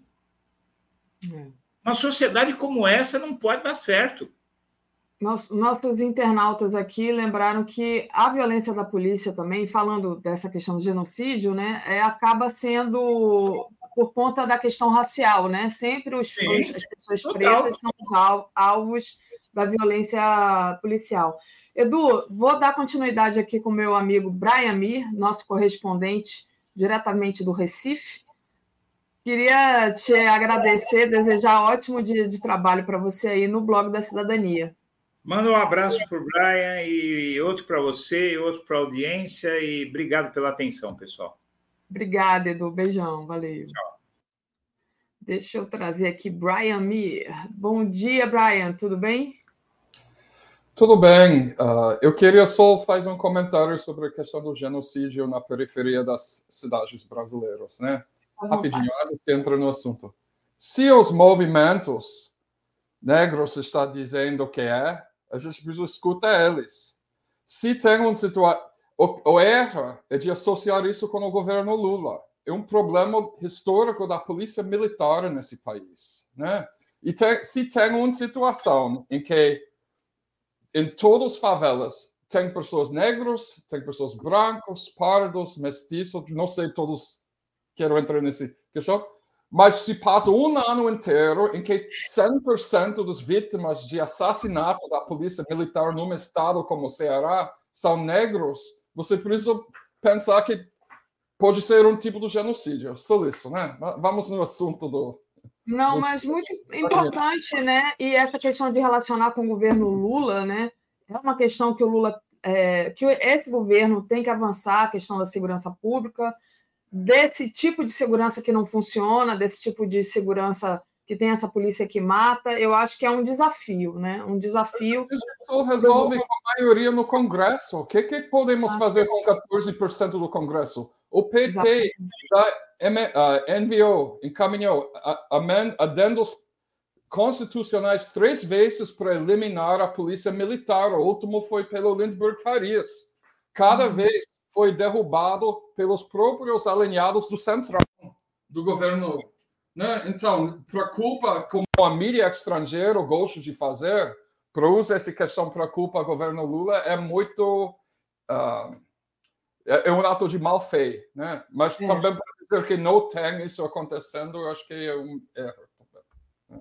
Não, é importante. E eu queria entrar agora na nossa pauta, que foi justamente o encontro do Lula com o Tony Blinken. Né? Deixa eu é, colocar aqui a matéria e para pedir para você comentar, Brian, qual, qual, como é que você viu esse encontro, né? A despeito de tudo que diria, dizia nossa é, mídia aqui, mas é, é, tá aqui, olha, nossos laços estão mais fortes do que nunca, diz Tony Blinken após encontro com Lula. O chefe do Departamento do Estado diz que o Brasil é o parceiro central dos Estados Unidos na questão climática e na promoção dos direitos humanos e trabalhistas. Então, é, deu a declaração focando aí na questão climática e não na questão é, que estava aí aquela histeria coletiva é, da declaração sobre o massacre do povo palestino que Lula deu lá na Etiópia. Uhum. Então, uh, interessante que oh, a matéria do 247 cita uma coisa que Blinken realmente falou e todas essas matérias sobre Gaza e os comentários de Lula corretamente comparando um, os nazistas com o governo de Israel, né, é citado um, fora de registro, tipo assim, tem algumas matérias, uma matéria sai no Reuters, que é um tipo de wire, né, dizendo que Blinken mostrou, uh, como que fala, desacordo com os comentários. Blinken falou que o governo estadunidense não está de acordo com os comentários de Lula sobre o genocídio em, em Gaza, certo? Uh, esse, esse fala foi fora de registro pelo um funcionário do alto escalão do Departamento do Estado. Ou seja, eles não estão citando Anthony Blinken. Quando o governo dos Estados Unidos quer mostrar desacordo com uma coisa, tem vários níveis em que você pode usar para medir o nível de desacordo, né? Primeiro, o presidente Biden criticou Lula pela fala dele? Do jeito nenhum. Um porta-voz do Casa Branco, num coletivo da imprensa, falou que Biden estava com raiva ou de desacordo com um, com Lula sobre os comentários? Não. depois, descendo a hierarquia, né? O secretário do Estado dos Estados Unidos falou publicamente que o governo dos Estados Unidos está com raiva de Lula por causa dos comentários sobre Gaza. Negativo.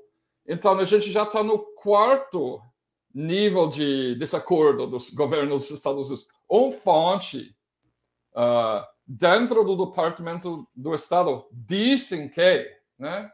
Agora, se você, eu queria abrir uma coisa aqui. Se você veja o comunicado oficial sobre o encontro que Lula teve com Anthony Blinken ontem, Né? Tem o comunicado oficial do Casa Branca, do Departamento do Estado.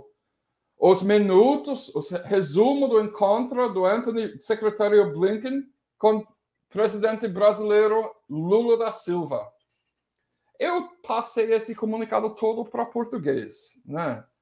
Eu não acho que por questão do tempo e por causa do meu sotaque de português ridículo, que vocês merecem escutar eu passo três minutos lendo esse, esse comunicado, mas vou destacar que não tem mencionamento qualquer desse assunto que Globo fica tratando como o mais importante, uh, gafe, né, erro diplomática, né? nem menciona isso.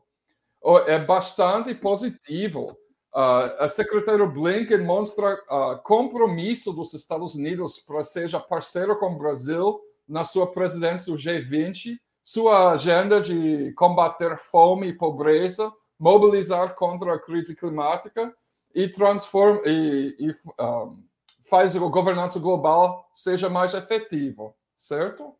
Destacando Blinken, ele destacou que em maio de 2024 Brasil e os Estados Unidos vai comemorar os benefícios de 200 anos de fortes laços culturais, econômicos e políticos. E eu imagino naquele momento o Blinken e o governo dos Estados Unidos não vai mencionar o golpe do 64 ou o golpe de 2016, né? E a gente precisa lembrar que esse povo não são nossos amigos. Porém, a questão que virou tão importante para CNN Brasil, Globo, Estadão e Folha foi gerado pelo lobby sionista. Não é um problema com o governo dos Estados Unidos, é um problema com o lobby. Né? Nem como Bono, Boni falou uma vez, né? que o Paulo Henrique Amorim sempre citou isso, se não aparece no Globo, não aconteceu. Agora, como que o New York Times tratou esse, esse briga entre o neofascista Benjamin Netanyahu e Lula, né? O New York Times colocou assim, vou colocar na essa é a matéria deles sobre o assunto, a briga do Netanyahu com Lula. Olha como o New York Times enquadra ele. Brasil, em disputa com Israel, a, a disputa com Brasil e Israel mostra os limites da diplomacia estadunidense. Ou seja, ou seja mais ou menos, não, não, só, desculpa te interromper, mas mais ou menos o que o Genuíno falou aqui comigo na terça-feira. Lula, no final das contas, balizou a diplomacia internacional, ele balizou o, o rumo que é, essa guerra tem que tomar, né? Ele deu norte para os Estados Unidos, ao contrário do que disseram, né, eh, Brian? Exatamente, tipo, é difícil para New York Times criticar o Partido Democrata, né? Agora, essa matéria, no corpo da matéria, parece que o jornalista estava querendo, o correspondente para o Brasil, Nicas, John Nicas, que, que fez aquele ataque contra o MST alguns meses atrás, nas vésperas do CPI, parece que ele estava querendo para essa matéria ser mais negativa contra o governo Lula, mas olha o manchete que os editores colocou. Não, calma aí, você não está entendendo. O governo está feliz com a fala do Lula. Está útil para a gente nesse momento. Essa é a minha interpretação do manchete, porque a maioria das pessoas só veja o manchete. Eles não leem a matéria inteira nessa idade de mídia social, né? Então, eu acho bom, bom lembrar. Agora, o Globo para mostrar uma coisa aqui, eu vou puxar na, na tela. Olha que o Globo colocou sobre essa viagem de Blinken para Brasil. Olha isso aqui.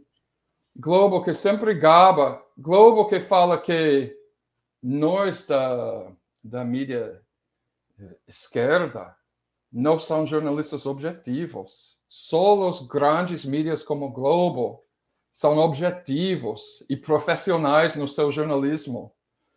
O Globo colocou um monte de fotos de, de Raquel Krahenbull, correspondente para Washington, parecendo como se fosse de um influencer do Instagram, gabando que ele foi convidado a viajar para o Brasil no jato com Anthony Blinken. é? Olha meu copo de café do Departamento do Estado.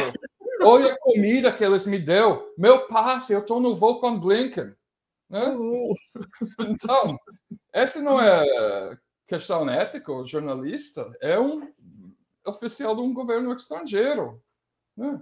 E pelo menos deve manter, ok, se consegue, uh, anda no avião com um liderança de um governo estrangeiro, você enquadra isso como se fosse, olha, eu estou aqui tentando, pelo ponto de vista do bom jornalismo, segurar alguns comentários fora de registro do secretário do Estado sobre o relacionamento com o Brasil. Não, tipo, olha meu copo de café do Departamento do Estado, olha a comida que eles me deu.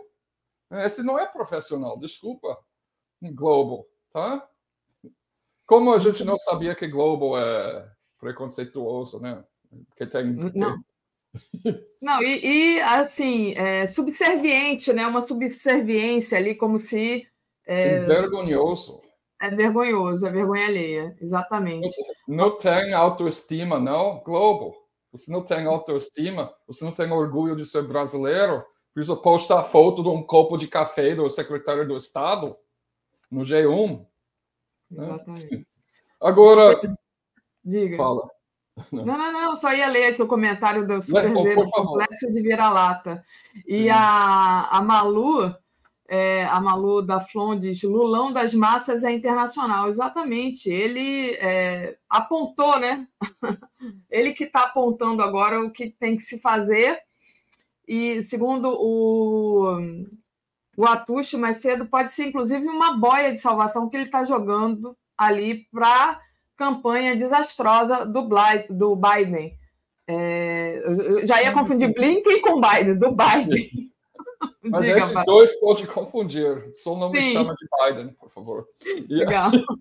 uh, eu, eu acho que teve algumas interpretações dando um pouco boa fé demais no governo dos Estados Unidos nessa questão, porque por causa do veto que aconteceu ontem, né, ou antes de ontem, no Conselho de Segurança. Mas vamos ver, porque um, como Pedro falou ontem no, com você, né, o Partido Democrata está sangrando por causa desse apoio para Israel agora. Ou se, se os sindicatos uh, junto manifestar contra, fica uh, exigindo um cessar-fogo imediatamente, esse é muito ruim para o Partido Democrata. Então, eles precisam mudar uma coisa. Eu espero que aconteça o mais rápido possível.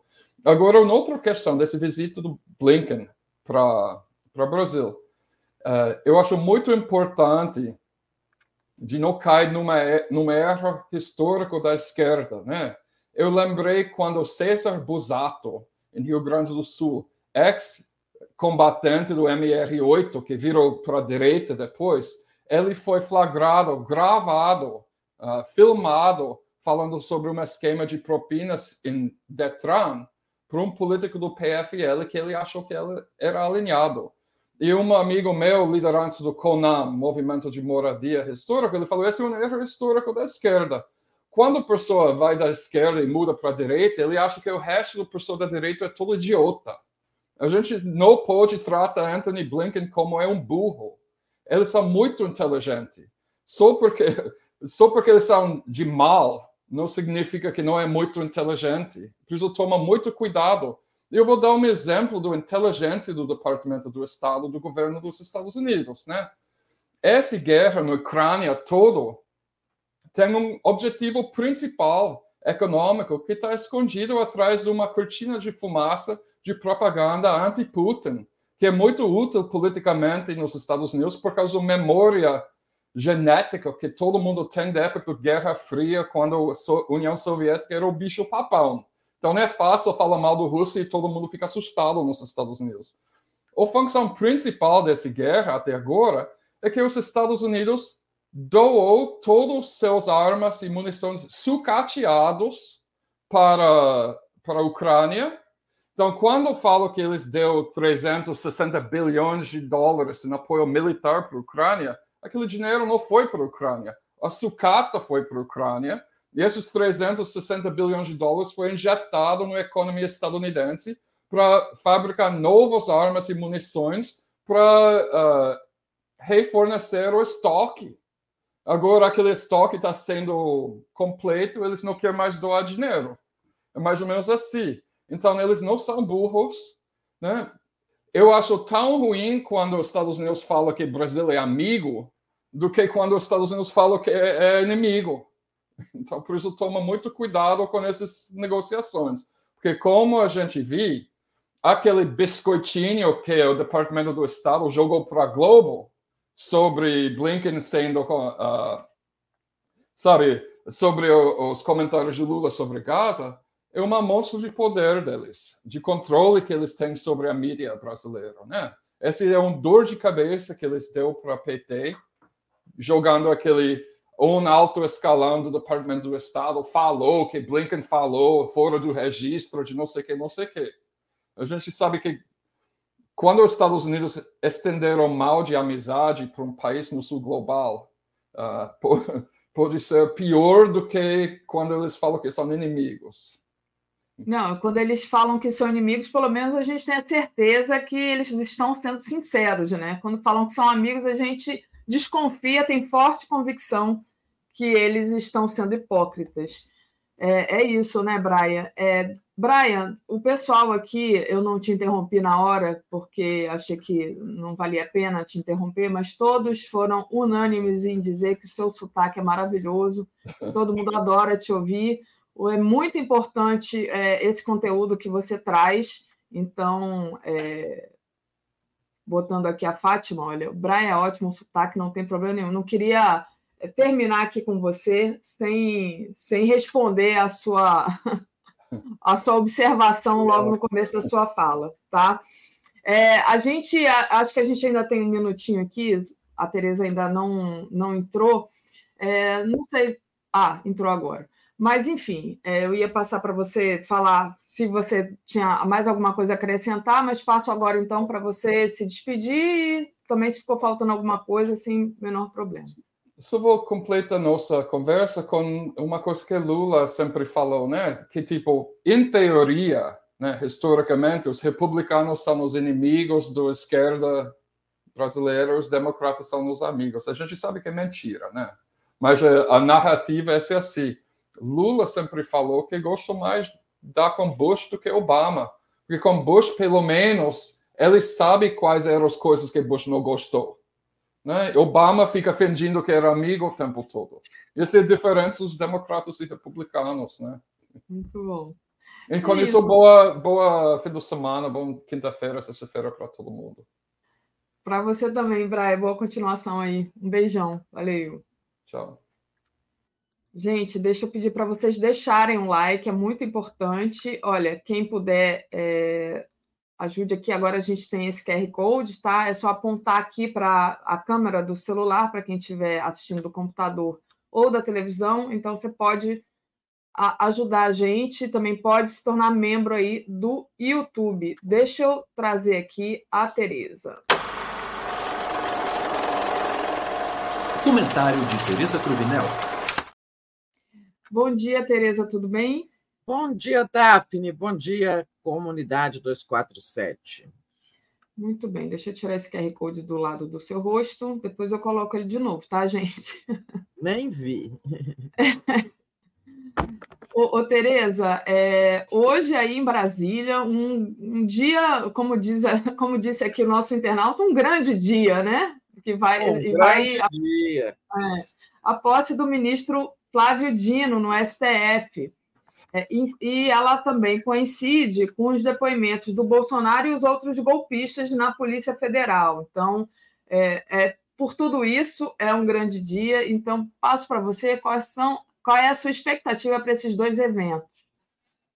Pois é, uma boa coincidência, né? O ministro Dino tomar posse, ele que foi é, o, fez o enfrentamento mais direto né, ao golpe no, de, no 8 de janeiro do ano passado, e por isso virou alvo do ódio, da perseguição dos bolsonaristas, né? é, porque ele, é, ele foi, digamos assim, o maior dos estraga-prazeres, estraga-esperança de golpe. E hoje ele vira ministro supremo, ou seja, ah, ele vai julgar essas pessoas, ele vai participar do julgamento, dos julgamentos históricos sobre os que atentaram contra a democracia. A baita de uma coincidência, né? Enquanto o Bolsonaro vai estar depondo, o Dino vai estar tomando posse. É, a posse do ministro Flávio Dino vai ser um grande evento, vai ali ter é, gente sobrando no Palácio do no Palácio do STF, né? Palácio da Justiça. Tem convites foram enviados para 800 pessoas. Pode ser que nem todos vão, mas além dos que são convidados mesmo, tem imprensa credenciada, é segurança, assim, outros outras pessoas que estão ali para trabalhar, quer dizer, a gente vai ter ali mais de mil pessoas no térreo do Supremo hoje, sobrando ali pelas rampas, né? Então, vai ser um grande evento. Não tem, já falei aqui que o Dino não quer aquele famoso jantar onde as pessoas pagam tão caro para participar desse, dessa festa, que é, geralmente é um jantar com música e tal. É, o Dino vai querer só uma missa, né? Na catedral, logo depois da cerimônia de posse.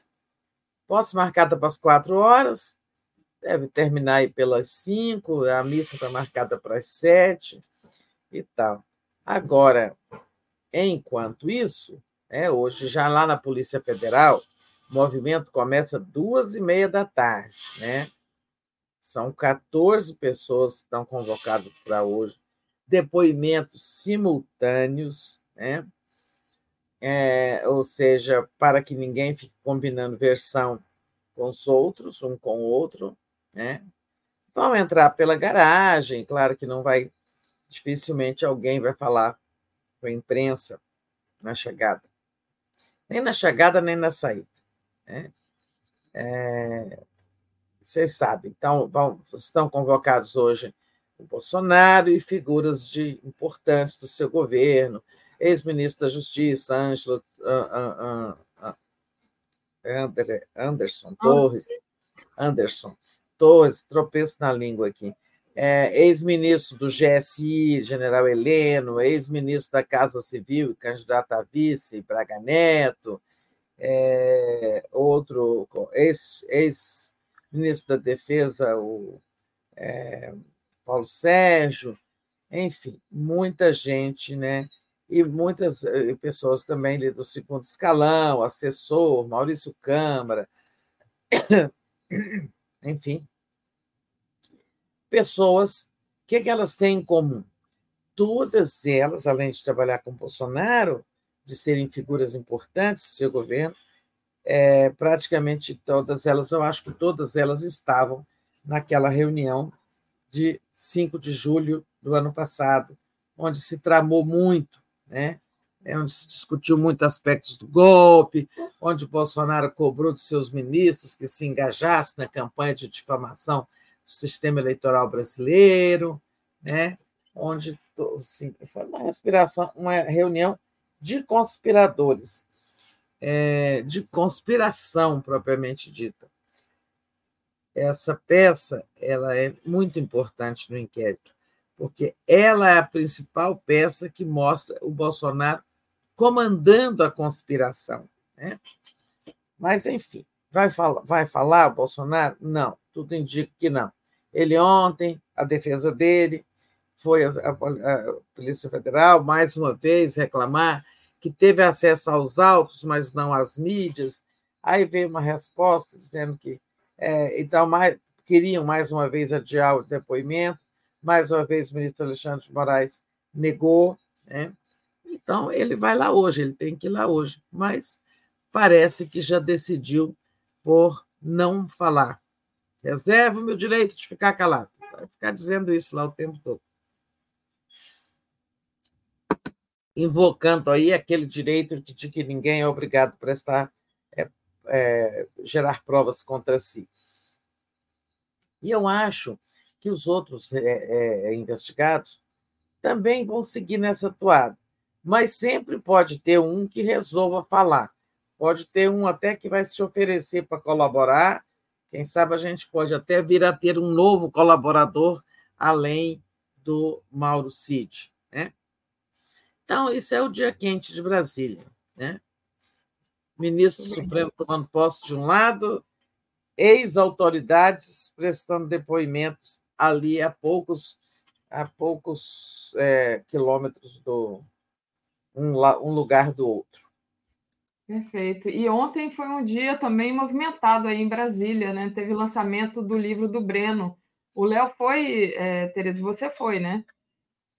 Eu fui, é, todo mundo perguntando pelo Léo. É, eu não, até a hora que eu estive lá, é, assim, depois dos autógrafos, né? É, a gente pega o autógrafo e vem embora, escrever um roteiro para o dia seguinte, né, Daphne? É, então, vim embora. Eram nove e meia, o Atush não tinha chegado, mas todo mundo perguntando por ele. Impressionante, todo mundo né, vindo falar com a gente por conta dos nossos programas, de que acompanham, são colaboradores, são pessoas. Não posso nem citar ninguém, porque se eu citar uma pessoa aqui, eu vou esquecer outros, então é, encontrei mais assim, dezenas e dezenas de pessoas que são da nossa comunidade, e para todo mundo aqui deixo meu abraço. Obrigada pelo carinho de todo mundo. Né? Foi muito, muito, muito forte. Agora, foi um evento, viu? Ah, eu não sei como são os lançamentos do livro do Breno Altman em outras cidades. Não, nunca tive notícia assim. Mas aqui foi tornou transformou-se num evento de defesa da causa palestina, né? É, o beijódromo estava lotado. Eu não sei é, fazer contas, mas era uma o beijódromo é um pequeno, é um auditório pequeno, mas não é minúsculo, não. É um auditório que deve caber ali 500 pessoas. Sei que estava lotado, não tinha como entrar, as pessoas já estavam gente do lado de fora. É, é muito bonito, cercado por, né, um, por um lago artificial, um lugar bem bonito, jardim bonito. É o Memorial Darcy Ribeiro, criador da Universidade de Brasília, a minha universidade, né, que eu carrego é, na minha história lá que eu lá que eu me formei, lá que eu fiz movimento estudantil, lá que eu me politizei, né? E eu gosto muito de voltar ao NB toda hora que eu posso. E estava lotado, lotado. E depois eu disse para ele, na hora que eu fui pegar autógrafo, olha, é, que surpresa, não sabia que você era tão bom orador, mitingueiro, palanqueiro, porque o Breno, quando eu cheguei, estava falando fez um discurso maravilhoso, sabe? Um discurso enérgico e muito levantador, com muita participação da plateia, que interrompia o tempo todo para aplausos, né? É, e que cantavam o, tempo todo o refrão: Estado palestino, Estado assassino, né? Viva a libertação do povo palestino, coisa assim. Gente, um happening, sabe? É, foi um, um, evento muito forte.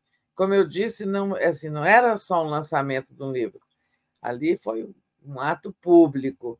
E o Breno, não sei se alguém discursou antes dele, porque eu não cheguei, estava no ar aqui, né, no, no Boa Noite, mas eu peguei o, o, o Breno falando, fazendo um discurso vigoroso em defesa da causa palestina, contra o sionismo. É, contra todas as formas de colonialismo, ele é um grande orador, viu? um excelente orador. Em suma, dando essa notícia aí, agora, quem não pôde ir ontem ao Beijódromo comprar o livro do Breno Altman, pode ainda colaborar pedindo pelo site é, da editora. É, esqueci o nome da editora dele. A editora, é, peraí, deixa eu ver aqui. É, é Alameda. Alameda. Alameda, que até editou o nosso site, o nosso livro sobre o movimento estudantil da UNB nos anos 70, Isso. O livro do ano passado.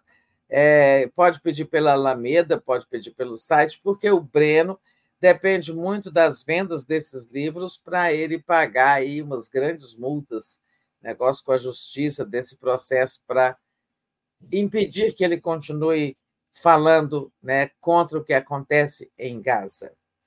Olha, Tereza, só para chamar o pessoal, então, hoje tem também lançamento do mesmo livro contra o sionismo, do Breno Altman, da editora Alameda, em Foz do Iguaçu, é, no Seconfi, Centro de Convenções, Rua Jardim Alegre, esquina com a Avenida das Cataratas, acesso ao aeroporto às 18 horas. Então, hoje, às 18 horas, lá em Foz do Iguaçu, tá, gente? É, é, sempre bom. E hoje, aqui no Rio, também tem um ato em defesa da Palestina na Cinelândia, tá? Às 11 horas da manhã. Daqui a pouquinho ainda está começando. É isso, Tereza. Isso, vamos em frente. Vamos em frente, que atrás vem gente, já diria a minha avó.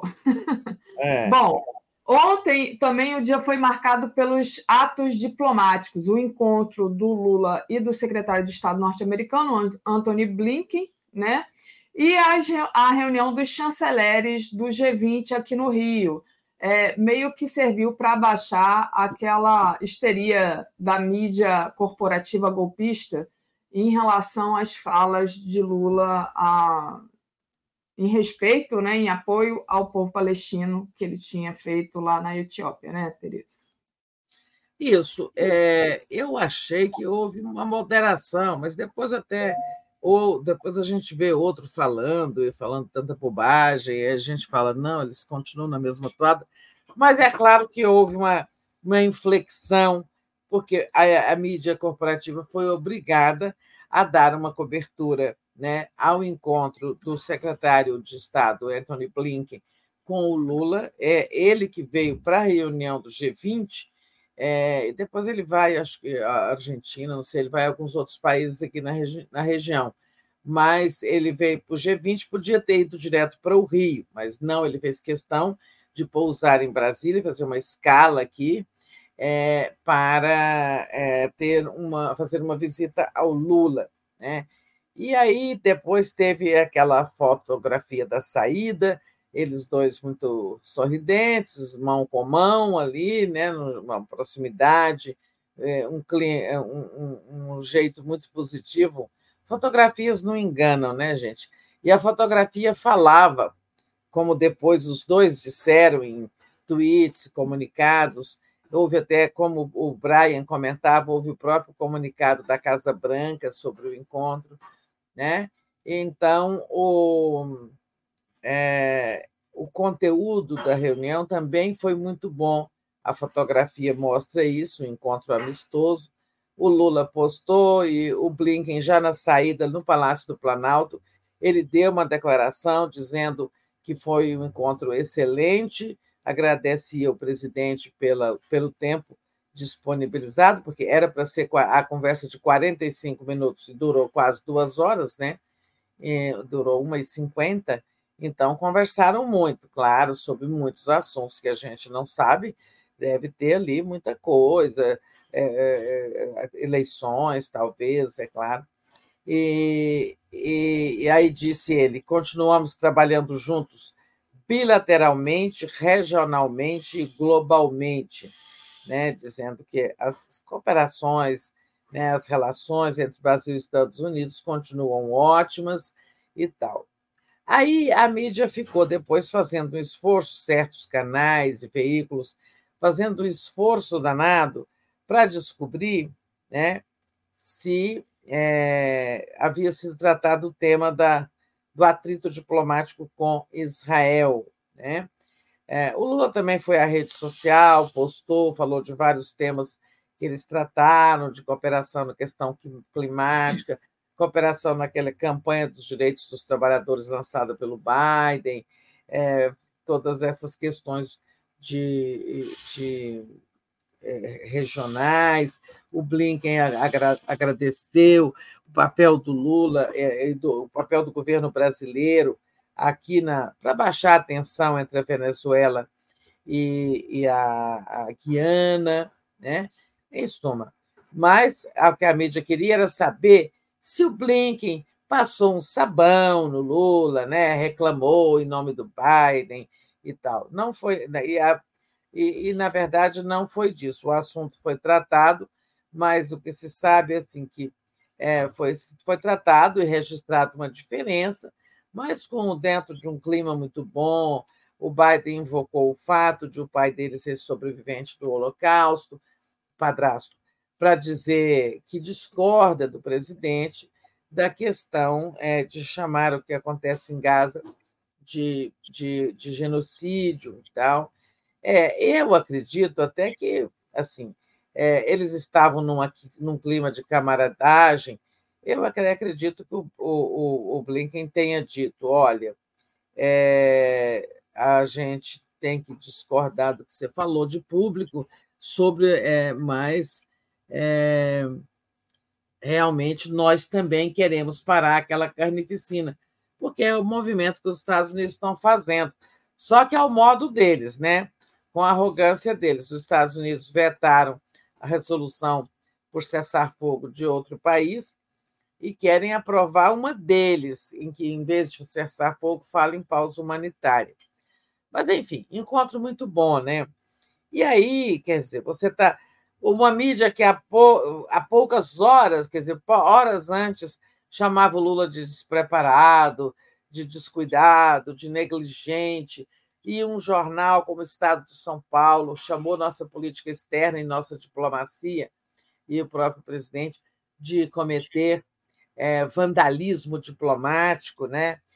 Como eu pergunto no meu artigo que está aí na página, terá sido vandalismo diplomático que recolocou o Brasil no mundo, que tirou o Brasil da condição de párea, restabeleceu as relações bilaterais mais importantes para o Brasil, que estavam prejudicadas, resgatou o lugar do Brasil nos, nos organismos internacionais, multilaterais. Né?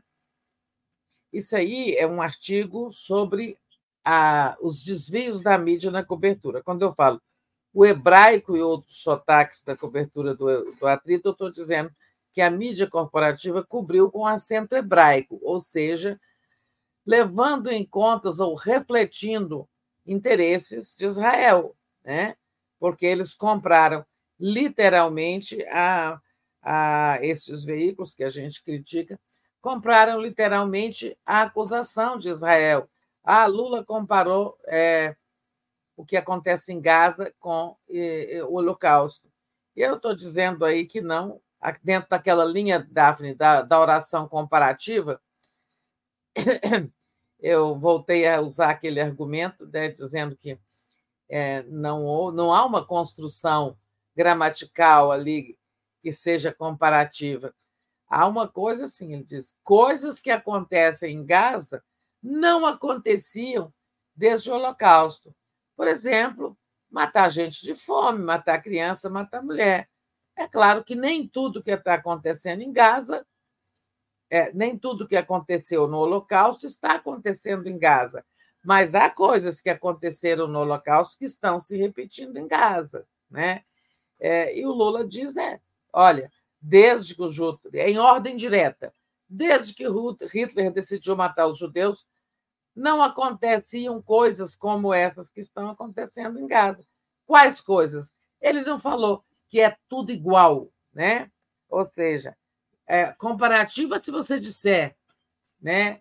É, está se repetindo em Gaza tudo aquilo que aconteceu no Holocausto. Né? Mas, enfim, esse artigo aí, depois quem quiser leia, ele trata da mídia, de como ela recaiu naquele é, servilismo desde que até assim, subordinando, fazendo uma cobertura com o sotaque do interesse estrangeiro e não do interesse nacional, porque o negócio é bater no Lula. Né? É, mas, continuando, ontem houve uma inflexão é, na cobertura da mídia, porque houve esse bom encontro entre Blinken e Lula como, como o Brian falava aqui, há um, resumo, há um resumo da Casa Branca, um comunicado lá, né? Olha, aconteceu isso ontem e tal, muito positivo, né? descrevendo o encontro com palavras, com expressões muito positivas. E, e aí pode tirar, Daphne, esse artigo daí, acho que as pessoas já viram. É, deixa nós aqui. É, então, Daphne, eu acho que mudou o tom, sabe? Ontem, assim, eles infletiram mais moderação, porque teve também a reunião do G20, né? Aí no Rio. Sentiu a movimentação do G20 aí, Daphne? Tereza, eu sou, eu trabalho em casa, né? Então ontem, se eu te falar que eu não botei a minha cara para fora de casa, então, não deu inteiro, não deu. Não deu, mas é, é, eu, eu é, e também sempre... foi lá mais para o lado do centro, né? Lá na Marina Isso. da Glória. É. Que é até perto da minha casa, mas, mas é, eu não. Aqui dentro do, do meu ambiente doméstico, não deu Ah, agora você mora em Laranjeiras. É, embora deve ter gente, muita gente hospedada na Zona Sul, né? Essas pessoas todas dormiram no Rio hoje, né? Ah, aliás, o... choveu ontem, Daphne. Choveu um pouquinho só, bem pouquinho. Choveu muito na, na terça-feira. Terça-feira choveu bastante. Espero que não tenha estragado é, a, a linda visão da Baía da Guanabara ali da, a partir da, é. é, da Marina da Glória. Bem nublado, viu, Tereza? Eu acho que eu ainda pensei nisso. Eu falei, olha, um dia cinza, né? Então, e hoje não sei também que eu não botei minha cara fora aqui da janela, mas acho que está nublado, está nublado também. É, é uma pena, porque o, o ministro Mauro Vieira, logo na abertura, ainda falou o seguinte: o Rio de Janeiro é, suma, ocupa um lugar especial no coração dos brasileiros e tal, e a gente espera que vocês possam, falando para os colegas deles, chanceleres, né, 19 chanceleres de outros países, que vocês possam também olhar um pouquinho a cidade, é, a cidade tão amada pelos brasileiros e tal. Mas, é, primeiro que a agenda talvez não deixe, segundo, se o dia estava nublado, aí que não é, estragou um pouco esse objetivo. Mas os objetivos políticos, estratégicos, de política externa, foram, eu acho que, plenamente alcançados. O Mauro Vieira fez uma fala muito forte no início, muito objetiva, é, dizendo isso: olha, é, nós, é, o Brasil está na presidência do G20 este ano, pela primeira vez, e nós definimos três pontos, né? três prioridades. Prioridades para quê? Para que os países estabeleçam programas e forma de atuar juntos, buscando esses objetivos para o planeta. Né? Então, combate à fome, pobreza e desigualdade, combate à mudança climática, defesa do meio ambiente e mudança da governança, reforma da governança global. Isso significa reforma da ONU, da Organização Mundial do Comércio, né? É, tem uma outra organização precisando de reforma aí, que é o, o, o FMI, eu acho que o Fundo Monetário Internacional. Em suma, reformas é, no âmbito da ONU passam começam pela reforma do Conselho de Segurança Nacional. E dizendo isso, que é, todos, sabe, combater mudança climática, combater fome e pobreza, tudo isso só será alcançado se os países mais ricos, o G20, né, é, trabalharem juntos, com cooperação. É, que o Brasil não, sabe, não concorda com a uma ordem mundial em que os conflitos têm que ser resolvidos com a força militar, mas é, a ONU e os organismos multilaterais não estão tendo, né, há alguns anos, condições de enfrentar, de mediar os conflitos, de evitar guerras. Nesse momento, a gente fala em Ucrânia e, e Gaza, mas o embaixador Maurício Lírio, que é o Sherban, que é o coordenador né, lá do Encontro G20, Maurício Lírio dizia ontem que existem 183 conflitos no mundo, conflitos armados, né? e a ONU não consegue evitar que eles aconteçam. Eu não sei se são armados ou não, porque você tem ali ó, ó, um conflito entre a Venezuela e a Guiana. Pelo menos, felizmente, até agora, não tem armas, mas é um conflito. Eu não sei se ele se referiu a conflitos que envolvem ou não armas já, ou se são conflitos diplomáticos ou, às vezes, armados. Né? mas, de qualquer forma, são 183 conflitos no mundo e a ONU não consegue resolver. A, a paralisia, ele falou muito contra a paralisia do Conselho de Segurança, porque o Conselho vai lá, vota uma resolução, os Estados Unidos vetam, a Rússia pode vetar, a China pode vetar, a França, a Inglaterra também. E, e aí fica difícil né, de conseguir é, impor, fazer com que uma resolução do Conselho de Segurança tenha uma força, tenha a força de uma lei global, né? tem que ser obedecida sob pena de sanções. E, e aí, então, é assim, acho que a fala do Mauro Vieira foi muito forte, muito, é, muito contundente na defesa desses três objetivos. Ele anunciou também que nessa busca da reforma é, da governança, que começa pela reforma da ONU, o Brasil vai organizar uma reunião do G20 em setembro, durante a Assembleia Geral da ONU, dentro do prédio da ONU. Ou seja, uma, uma novidade, uma coisa que nunca houve, para que ali, naquele território da reforma, é, o G20 possa apresentar propostas, cobrar soluções, exercer pressão, né? enfim. O Blinken disse que o governo dos Estados Unidos disse ao Lula que vai colaborar muito com o Brasil na realização da sua presidência. Né? Os Estados Unidos podiam começar colaborando, né? concordando com o fim do poder de veto.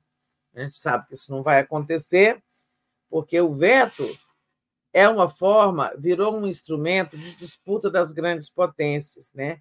Ali tem poder de veto a China, a Rússia os Estados Unidos, além da Inglaterra e da França. Então, assim, quem abre mão desse poder imenso de impedir que o Conselho delibere? Nenhum dos cinco quer abrir mão. Né? É difícil, mas o governo, o governo brasileiro vai insistir muito nas reformas. Né? É, pode ser que não se consiga tudo de uma vez, não se consiga, por exemplo, o fim do poder de veto, mas se consiga a ampliação do Conselho, pelo menos no primeiro momento, incluindo representantes da África, incluindo o Brasil pela América do Sul. Aí tem aquele problema: o Brasil quer, a Argentina quer, mas certamente o Brasil tem mais representatividade para sentar-se lá como membro permanente em nome da América do Sul. Né? Assim como tem lá a questão da África é, que não tem o seu representante, também um membro permanente. Enfim, é, eles depois trabalharam a portas fechadas, é, a gente não tem muitas notícias do que acontece ali, onde todos os chanceleres de outros países falaram, devem ter traçado planos de trabalho, em suma. E hoje, ontem, o trabalho foi muito sobre combate à pobreza a desigualdade a fome, e também a questão é, do meio ambiente. Hoje o debate é muito sobre reforma da governança global. Né? Hoje é que a gente vai ter talvez mais notícias sobre essa parte, esse terceiro objetivo da presidência brasileira do G20. E tudo isso fez com que a mídia falasse assim: puxa, como é que eu vou falar é, em vandalismo diplomático de um governo que está que está recebendo é, o, o, secretário de Estado com numa, numa, num clima muito amistoso, de um governo que está re, realizando é, essa reunião do G20, porque isso não é obrigatório. Tem gente, um país pode assumir a presidência do G20 e ser absolutamente inoperante, não ter propostas, não realizar os eventos diplomáticos e tal. Né? O Brasil mal começou a assumir a presidência, já está aqui realizando esse grande encontro e tendo mais programas de trabalho. Semana que vem vai ter uma reunião dos ministros de Economia e Finança do G20. Né? O ano todo o Brasil vai trabalhar com seus pares do G20 na busca daqueles três objetivos. Isso é diplomacia vandalista, né? Então ficou meio difícil. Mas de noite eu voltei a escutar pessoas falando que, ah, sim, o presidente errou, as pessoas continuam comprando a versão da comparação dos termos contados por Israel. Mas, em suma, houve, é, pelo menos durante o dia, a, a mídia corporativa engoliu um pouco a língua. Engoliu a língua, muito bom, Tereza. É. Tereza, deixa eu agradecer o pessoal aqui que estava pedindo para bloquear o bolsonarista. Já foi bloqueado, gente devidamente bloqueada, atendido o pedido de vocês. É, a Lúcia Franco pergunta se o 247 vai passar ao vivo a arguição do falso Messias. Eu acho que não vai ser televisionado, não. Não, é, fechado. É. Fechado. Mas se fosse aberto, certamente nós transmitiríamos, é claro. Né? É, eu acho que a gente deve transmitir, eu não vi a programação, você que vê isso, mas eu imagino que a gente possa estar transmitindo com o sinal da TV Justiça a posse do Dino. Sim, vai ser no horário do Brasil Agora, né? Então a gente deve trechos, né? É. é. A gente deve transmitir dentro do Brasil Agora, até porque, segundo o Léo disse mais cedo, não tem discurso, né? Em posse de STF, tem? Não. Não. não. Então, é, não, é, vamos transmitir, mas é, a gente, ela deve ter um comentário em cima também. Da... É, tem, uma, tem, uma, tem uma saudação é, ao ministro que chega. Né? É, tem ali uma fala do presidente do tribunal, o ministro Barroso, e sempre tem algum, eu não sei se é o decano, eu acho que é o decano, que no caso é o Gilmar Mendes, faz uma saudação ao mais jovem, aquele que chega, né? No caso, é, o Dino. Parece que eu me lembro, sim, da saudação ao Zanin, né? Recentemente, acho que foi feita pelo, pelo Gilmar. É, em suma, alguém saudará o ministro que chega, mas o próprio chegante não falará. Entendi. É, Tereza, Ainda aqui nos comentários, eu queria agradecer a Breda Bahia, que disse: Ontem já vimos o Big Bang com mensagens contra genocídio na faixa de Gaza. Então, é, ela que fala lá da Europa, provavelmente é, tá, deve ter aparecido aí essa foto, né? O Júnior Ranieri diz assim: hoje na Folha de São Paulo, editorial sobre ação civil. Aí me ajuda aí, Tereza. PB contra JP.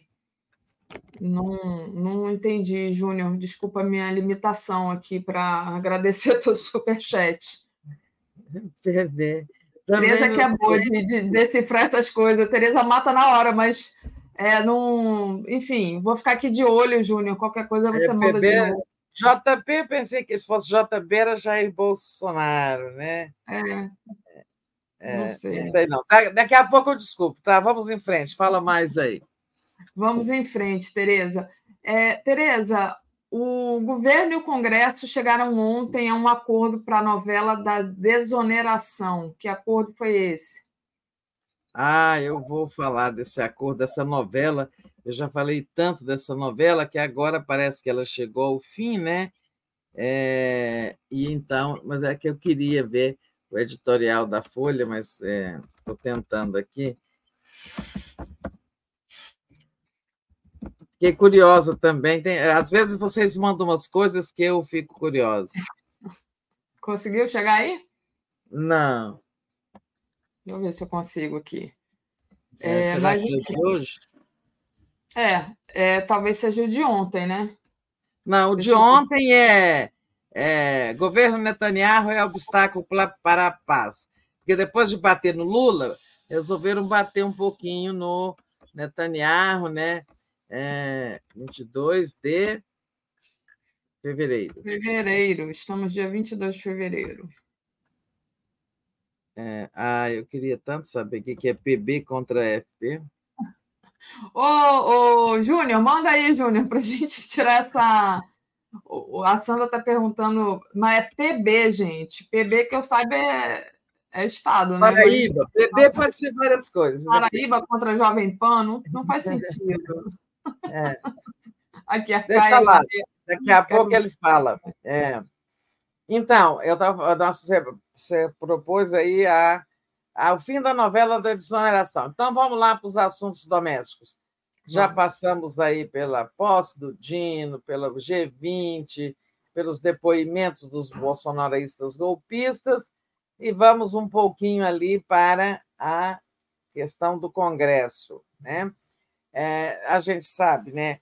Desde o ano passado rola essa questão da desoneração.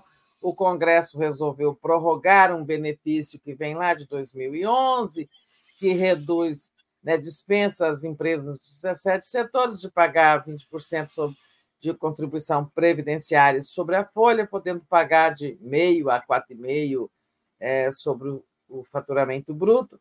Claro, é uma redução considerável do valor da contribuição das empresas, ou seja, uma, uma vantagem, né? é uma, um benefício, até um privilégio, por que não dizer, em relação a outros setores da economia. Desculpa esses, a justificativa que esses são os setores que mais empregam. O governo é, vetou porque isso tira dinheiro do governo, né? reduz a arrecadação. O governo vetou, Lula vetou integralmente, o governo derrubou o veto.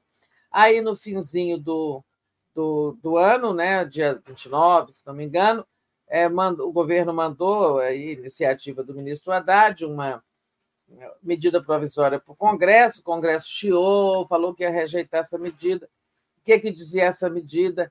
Ela deixava a, a desoneração valendo três meses, mas propunha a reoneração a partir de abril, janeiro, fevereiro, março, a partir de abril, três meses depois. Isso também não foi aceito. Ontem baixaram aqui em Brasília também vários empresários, líderes de categorias empresariais, e muita conversa, reunião do Pacheco com Lula, Haddad, é, muita, a Câmara também entrou na conversa.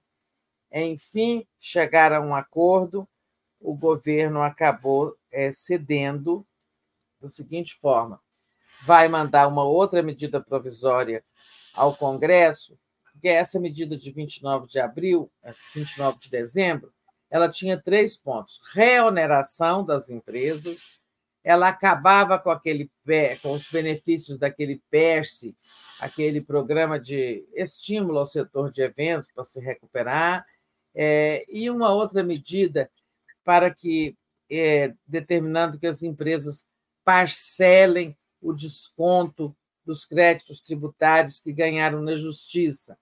É, ao invés de se descontar, o crédito é alguém que ganhou na justiça uma ação dizendo paguei imposto a mais, não devia ter pagado, me cobraram a mais, coisa assim.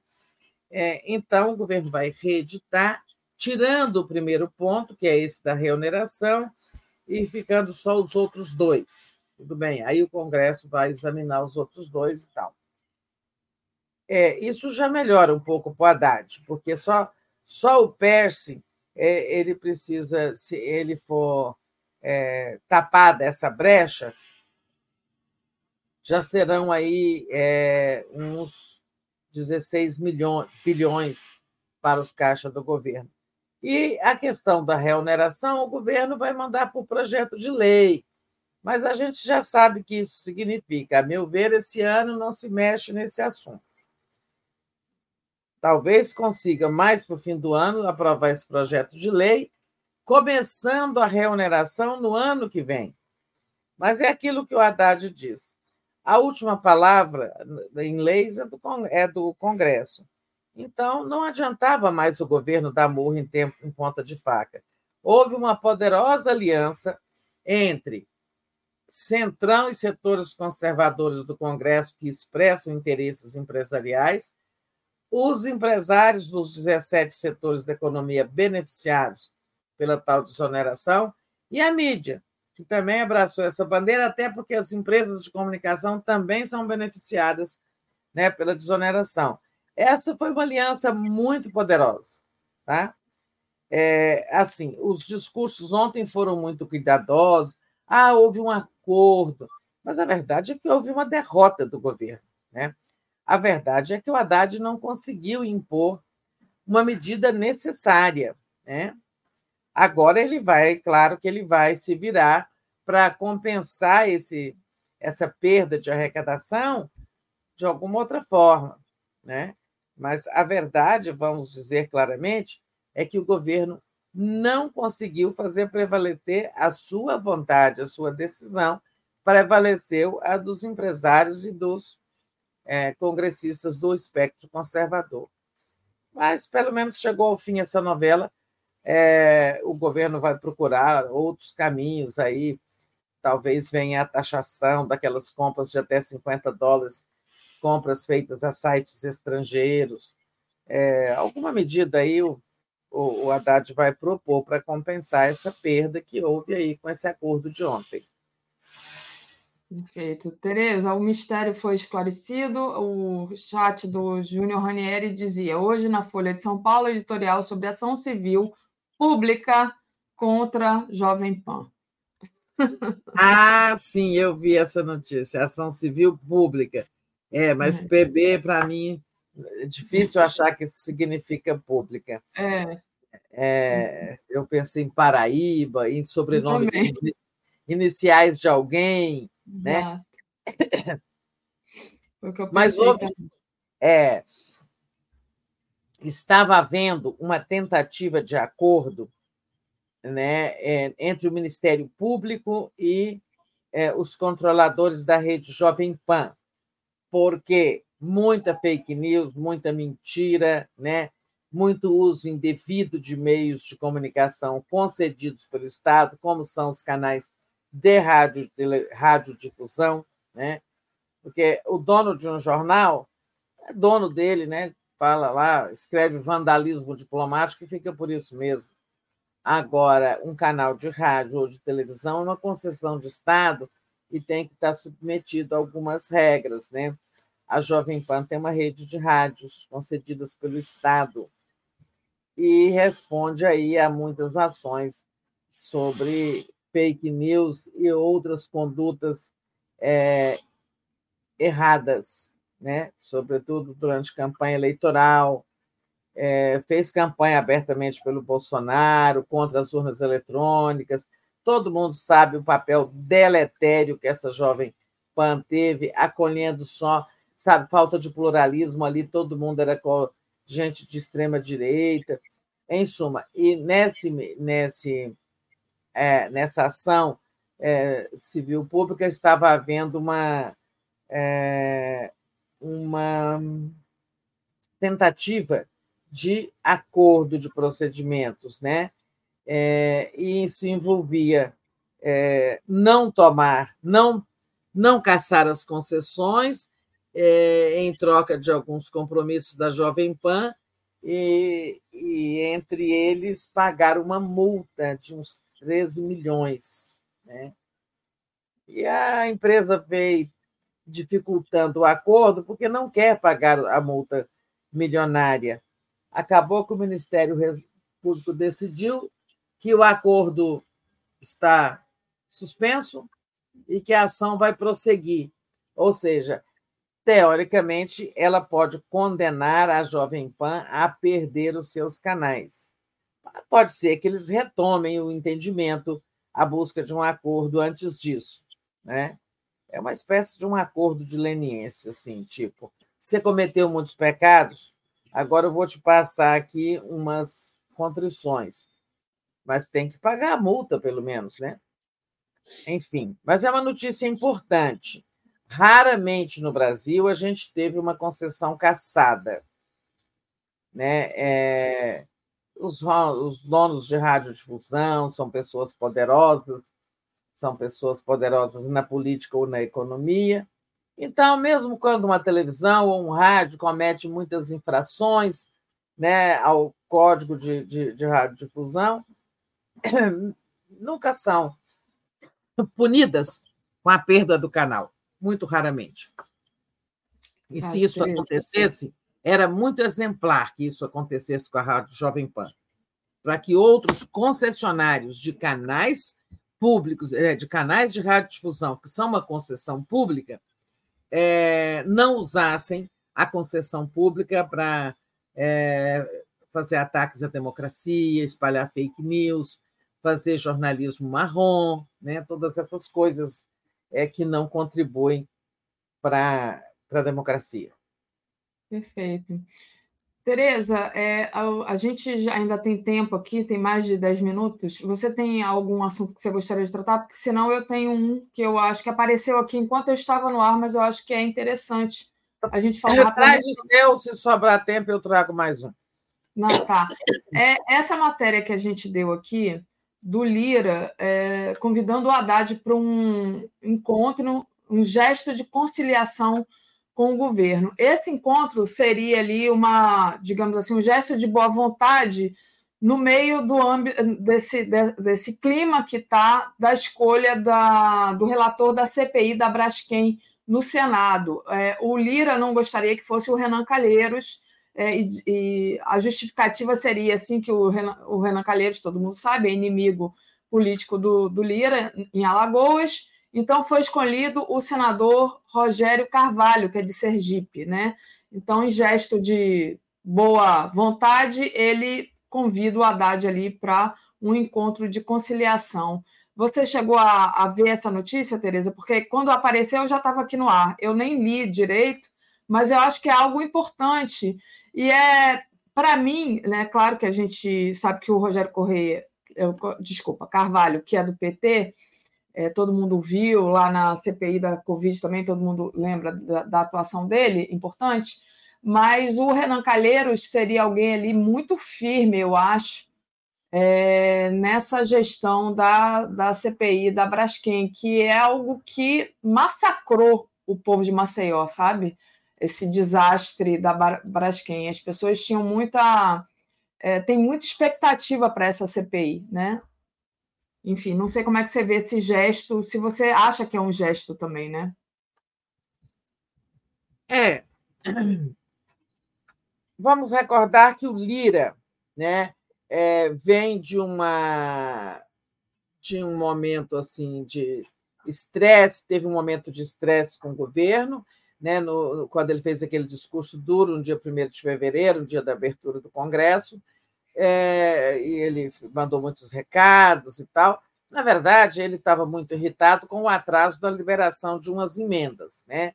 E tinha essa questão aí também da desoneração, é, que estava em pauta, não tinha tido solução. É, depois ele teve um encontro com o presidente Lula e saiu dizendo que estava tudo zerado, tudo bem, né? Mas ficou assim, né? Esse resquício do mal-estar.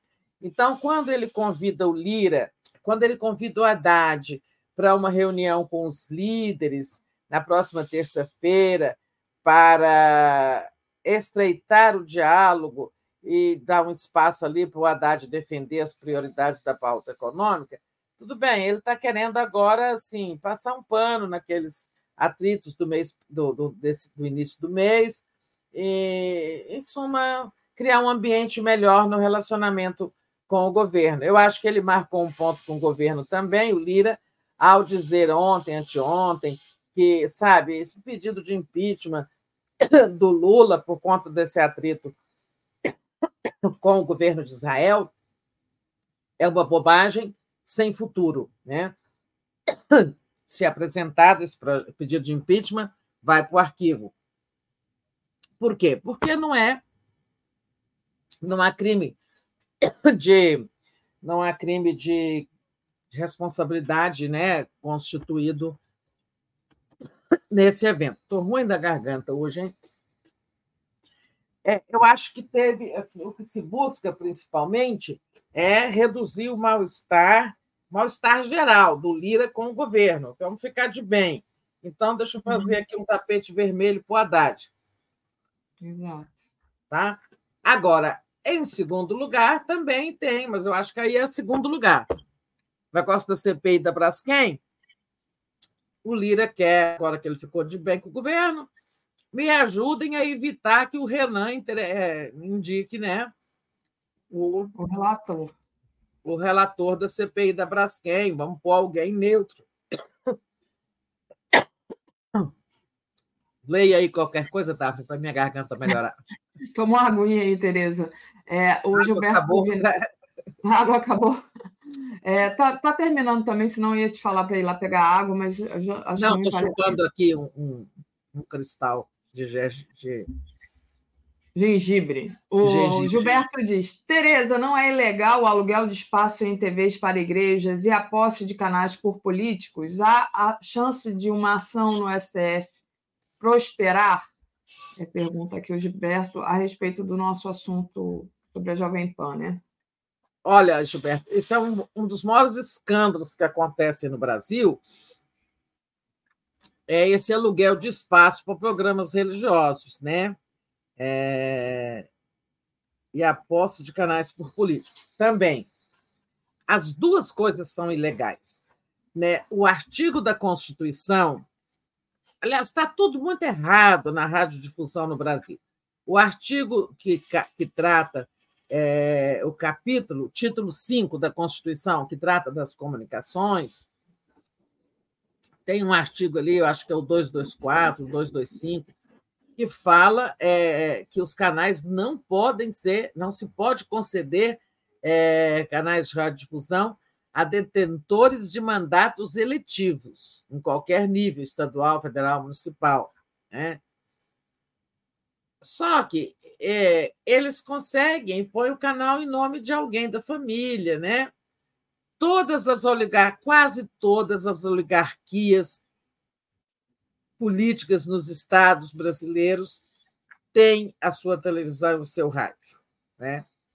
Por isso que elas não acabam, porque é difícil competir. Como é que a esquerda ou as forças progressistas é, vão levar a melhor sobre os conservadores nos estados, né, na hora da eleição congressual, se eles têm é, até rádio e televisão, porque fazer campanha indireta, eles têm poder econômico, eles têm o poder das verbas federais, das verbas que são distribuídas através de emendas. Né? Quando você chega na eleição parlamentar, vai disputar ali do campo progressista e os partidos de esquerda, disputa de deputado federal. Né? Do outro lado, eles têm rádio, televisão, poder econômico, influência política nos, nos, nos burgos eleitorais, inclusive com o uso do dinheiro federal, né, as, as emendas. Então, fica difícil é, você mudar essa correlação de forças no, na Câmara, principalmente, onde os conservadores são amplamente majoritários. É muito difícil. Já foi melhor, né? Você vê, PT agora elegeu 70 e poucos deputados, em 2003, quando Lula se elegeu pela primeira vez, elegeu 92, né? a coisa até piorou. Bom, mas o PT foi ao fundo do, do, do poço, né? desceu aos infernos. Está em, em momento de recuperação. A bancada depois diminuiu muito, agora está se recuperando. Mas ainda é, muito, é grande a distância, a esquerda tem 130 votos contra o resto, né? Os 513 estão tudo no campo conservador é, é, então, é, esse papel dos meios de comunicação concedidos irregularmente a políticos, né? que a Constituição fala detentores de mandatos eletivos. Então, eu sou deputado, consigo uma rádio para mim, mas boto no nome da minha irmã. Né? Então, essa é a sua pergunta. Uma. A outra, aluguel de espaço absolutamente proibido né? pelo Código da Difusão mas as empresas que alugam, é, ela, a gente sabe que aluga, você, você vê a Rede TV, né? tem tempo que eu não vejo, mas acho que continua lá. A Rede TV, trabalhei lá, e depois é, do, eu, eu, trabalhava, era comentarista do, do Rede TV News. O programa que vinha antes do jornal era um programa evangélico de aluguel porque a Rede TV, diferentemente da Record, né? a Record tem lá, é controlada por uma igreja, por um bispo de uma igreja, em soma, tudo aquilo que a gente já sabe.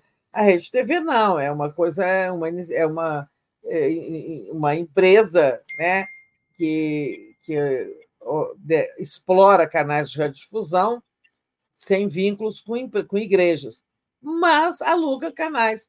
Eu trabalhava no Rede TV News e aquilo dava uma tristeza, porque o programa que vinha antes do jornal era um programa aluguel de evangélico, de um pastor. Isso espantava o telespectador, né? Então, o, o jornal tinha baixa audiência, né? É, e, inclusive, você sabe, a TV Brasil é, ela passou a quinta posição né, no governo do Bolsonaro. Porque o Bolsonaro fez uma TV pública melhor que nós?